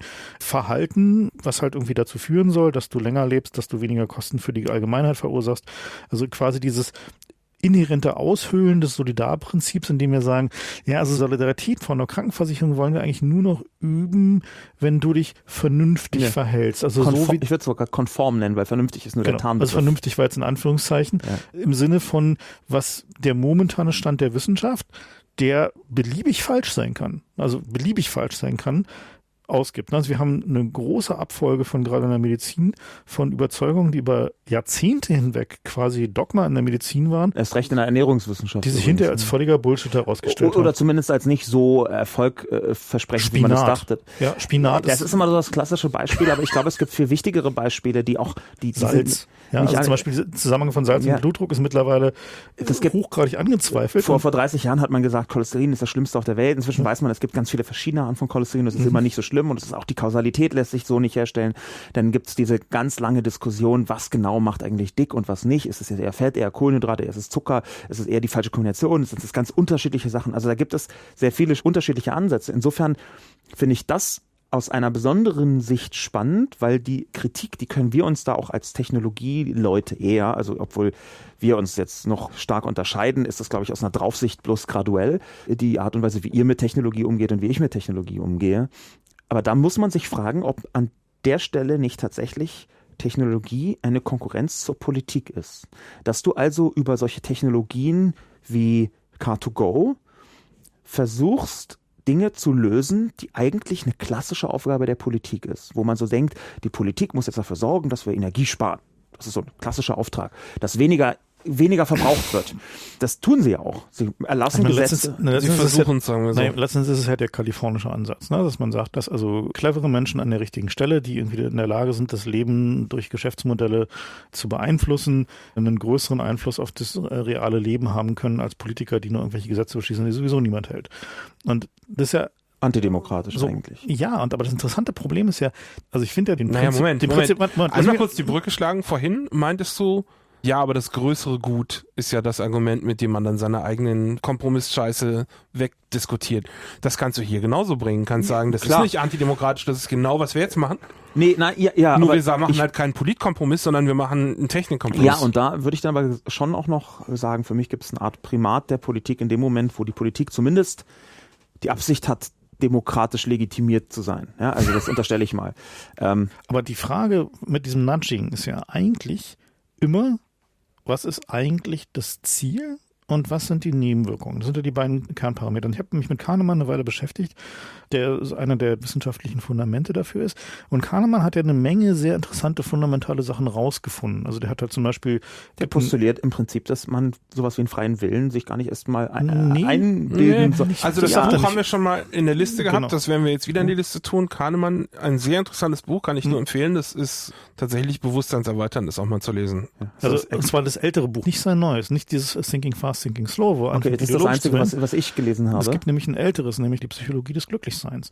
Und das ist tatsächlich ein sehr, sehr interessantes Buch, weil er sich damit auseinandersetzt, wie funktioniert eigentlich Glück, wie funktioniert unser Empfinden von Glück und wie funktioniert auch der Mechanismus, dass wir uns positiv oder negativ an Dinge erinnern. Mhm. So, und da hat dann viele handfeste Hinweise, Das- wie zum Beispiel, ja. dass in medizinischen Prozeduren es eigentlich egal ist, wie doll es wehtut, solange du am Ende sozusagen es nicht so doll wehtut. Also durch sozusagen du eine Degression von Schmerzempfinden hast, sozusagen nicht Lin- drin ist, dass- Linderungs genau, äh, so. Empfindung, ja. Ne, und so Sachen. Und dass wir uns zum Beispiel nicht an Strecken erinnern, sondern nur quasi wie eine Perlenkette. Also, dass Ja. wir sozusagen immer nur Momente erinnern und so. Da hat er alles gut aus belegt. Und dann ist er irgendwann abgebogen. Dann ist er tatsächlich irgendwann in Ideologisch geworden. dieses, naja, ist halt irgendwann in diesen, und jetzt will ich mal die Welt verändern. Jetzt habe ich erst die Welt verstanden. Bis zu dem Punkt war er sehr interessant. Und an dem Punkt, wo er gesagt hat, jetzt will ich mal die Welt verändern. Also wie ich halt irgendwie, also wie, Also das- ich, das- wie den- mache ich, wie politisiere ich meine genau, genau. Und ja? das war auch der Punkt, wo ich sagen würde, dass Mhm. quasi dem freien Willen dann entgegenwirkt, wo er ein schnelles Denken, langsames Denken, was ich dazu sagen muss, das einzige Buch ist, was ich von ihm Mhm. gelesen habe, wo er sehr deutlich in ganz vielen Facetten ausführt, wie wahnsinnig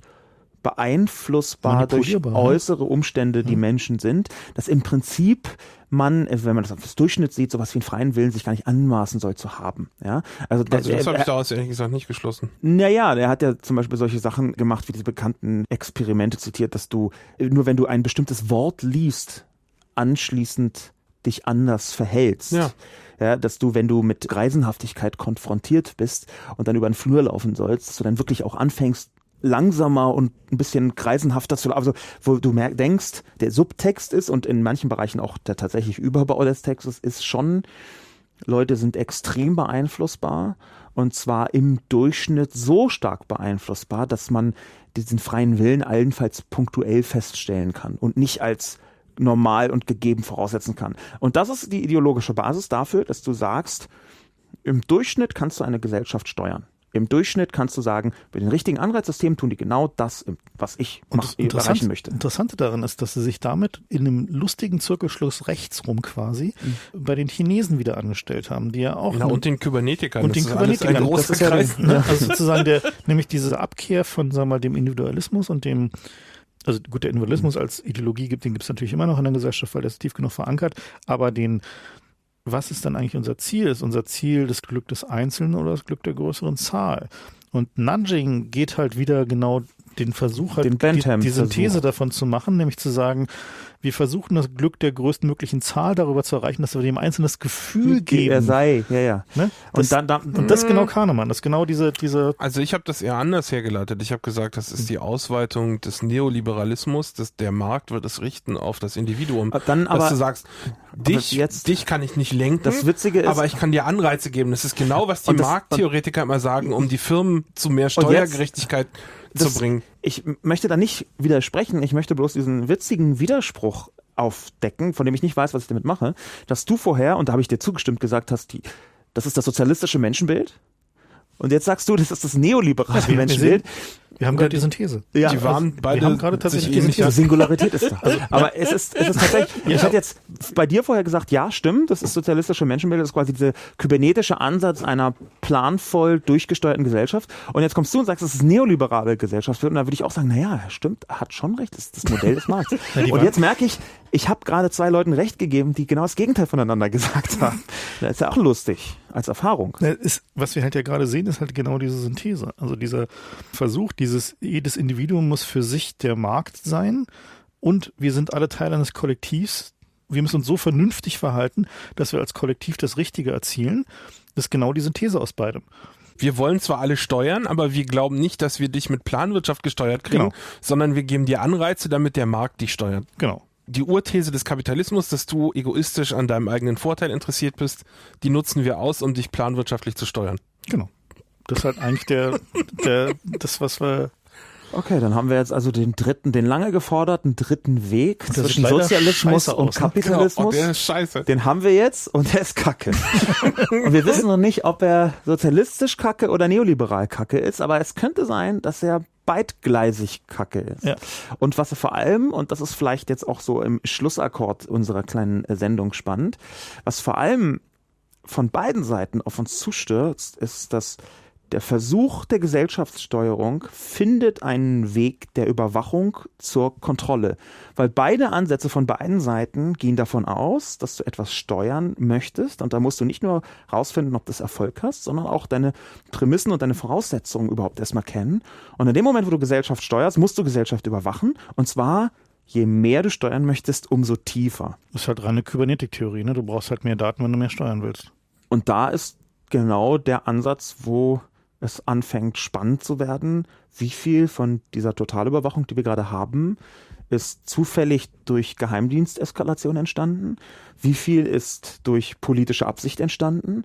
Ist vielleicht dieser ganze Geheimdienstkram nur ein Nebenprodukt von einer viel größeren Überwachungsideologie? Das wäre nochmal eine spannende, übrigens eher eine philosophische Frage, weil ich glaube nicht, dass man die wissenschaftlich beantworten kann. Aber leben wir in einem System, also einem westlichen System, das zielgerichtet zusteuert auf eine Totalüberwachungsgesellschaft, egal von welcher Seite man kommt. Einfach weil wir in einem System leben, was geregelt werden möchte. Nee, weil es technisch geht. Okay, aber das ist ja für mich zum Beispiel schon mal fast ein erfrischender Ansatz. Das ist übrigens der, mit dem ich immer versuche zu erklären, dass die Politik im Moment auf dem absteigenden Ast ist, weil die krassesten Techno-Vertreter halt bei den Geheimdiensten sitzen, deren einzige Beschränkung ist, das tun, was technisch machbar ist. Ja. Und damit sind sie die Verfechter von etwas, was über viele Jahre bekämpft wurde. Aber für mich ist diese Frage, und das ist eine wichtige Frage, wie ich finde, ist das gegenwärtige System, was ich jetzt nicht als äh, so großes westliches Zivilisationsmuster oder so betrachten würde, sondern eher so als das, was rausgekommen ist, als einfach der Kommunismus zusammengebrochen ist. Ja, diese Melange aus regelmäßigen Volksbefragungen, Wahlen, Demokratieanteilen und Kapitalismus, also dass da was gerade so existiert, was ja offenbar gar nicht so unerfolgreich ist, so als naja, es ist ziemlich unerfolgreich. Unter aber was halt Randbedingungen war es für zehn Jahre lang ungefähr sehr erfolgreich. Ja, aber es hängt halt steuern wir, von den Mess steuern wir da drauf, steuern wir da drauf, dadurch auf eine Überwachungsgesellschaft zu, weil wir zu viel verlangen vom Prinzip Politik. Ich würde nicht sagen dadurch, denn wenn man sich historisch anguckt, haben die schon immer überwacht, was sie konnten. Ja. Das Echelon-System ist älter als diese Überlegungen. Big Aber das, das Echelon-System ja, lässt sich. Ein Ziel. Das, das Echelon-System war gegen Sowjetunion gerichtet. Insofern war es halt. Ja. Echelon wurde ja zum Beispiel auch nicht weltweit gemacht, sondern Echelon wurde in Deutschland gemacht und speziell für West-Berlin auch übrigens designt, wo halt tatsächlich nachweisbar, also die Spiondichte so hoch war, dass man einen Grund hatte, so ein unfassbar teures, unfassbar flächendeckendes System zu machen.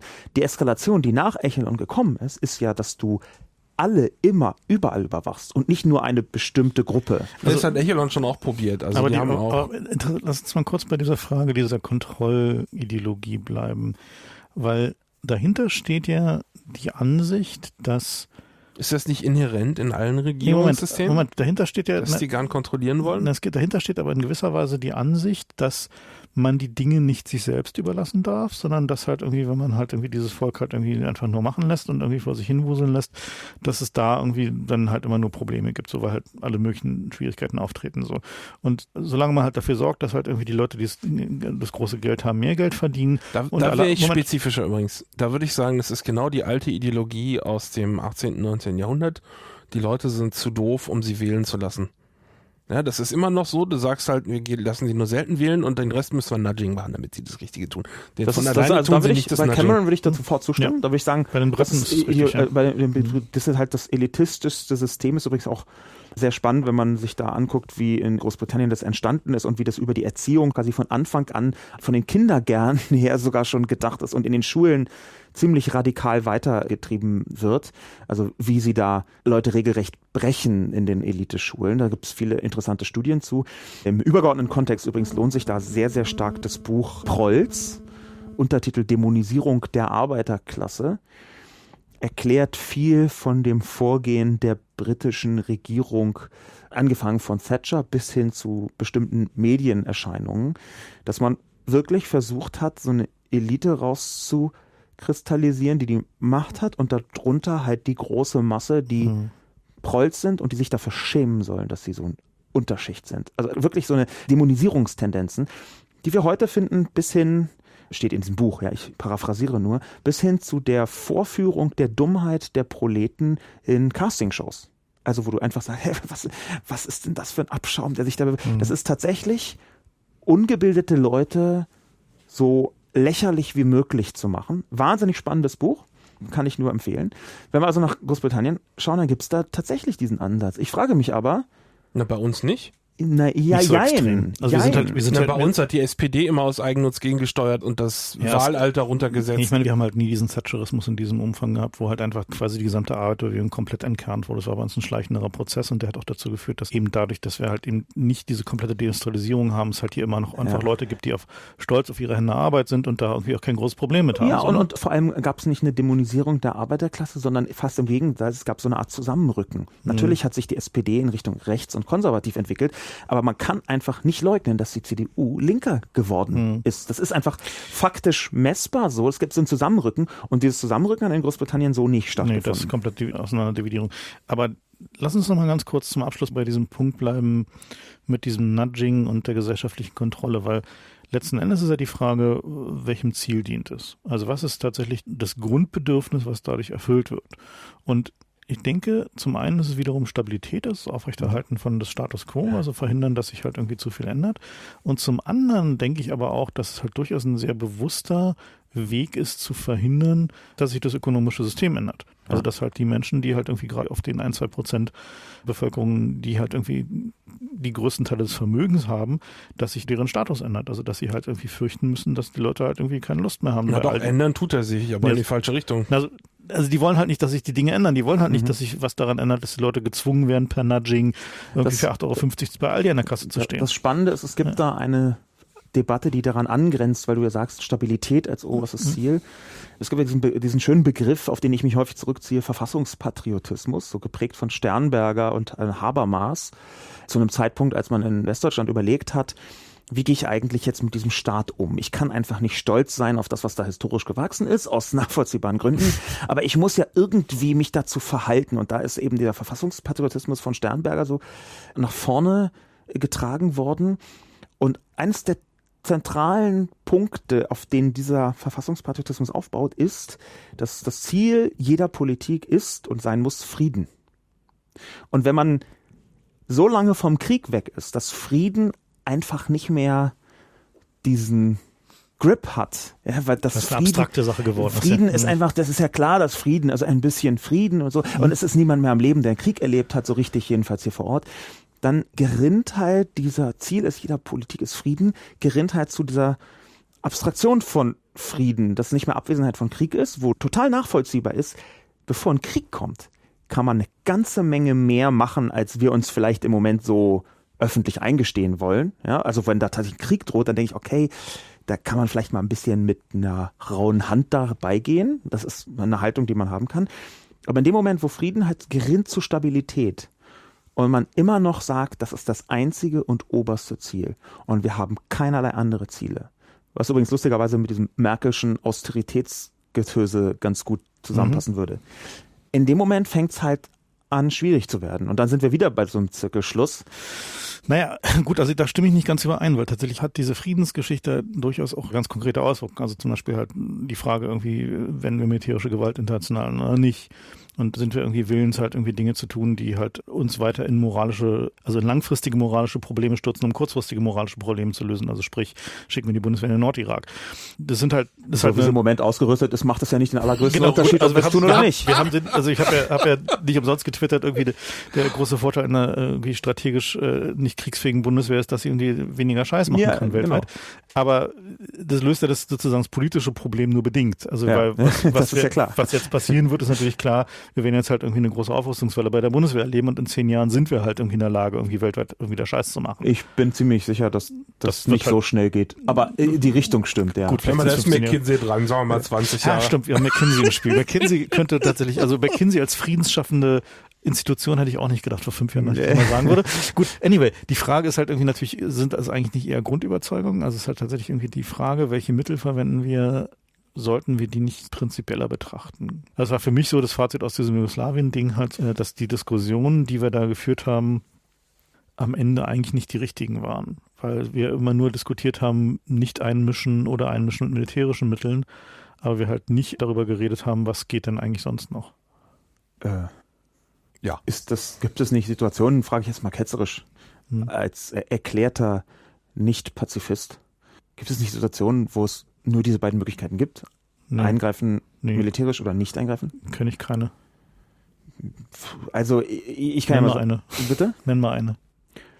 Das extrem häufig strapazierte Appeasement-Beispiel aus den 30er Jahren des was letzten Jahrhunderts. Aber irgendwie mit, äh, also wenn man irgendwie weiß, was da passiert ist, kommt man auch wieder darauf, dass es auch durchaus echt andere Mittel gegeben hätte. Also das sagt man so, aber dann auch wieder kann man sehr stark darüber diskutieren, ob das wirklich so ist.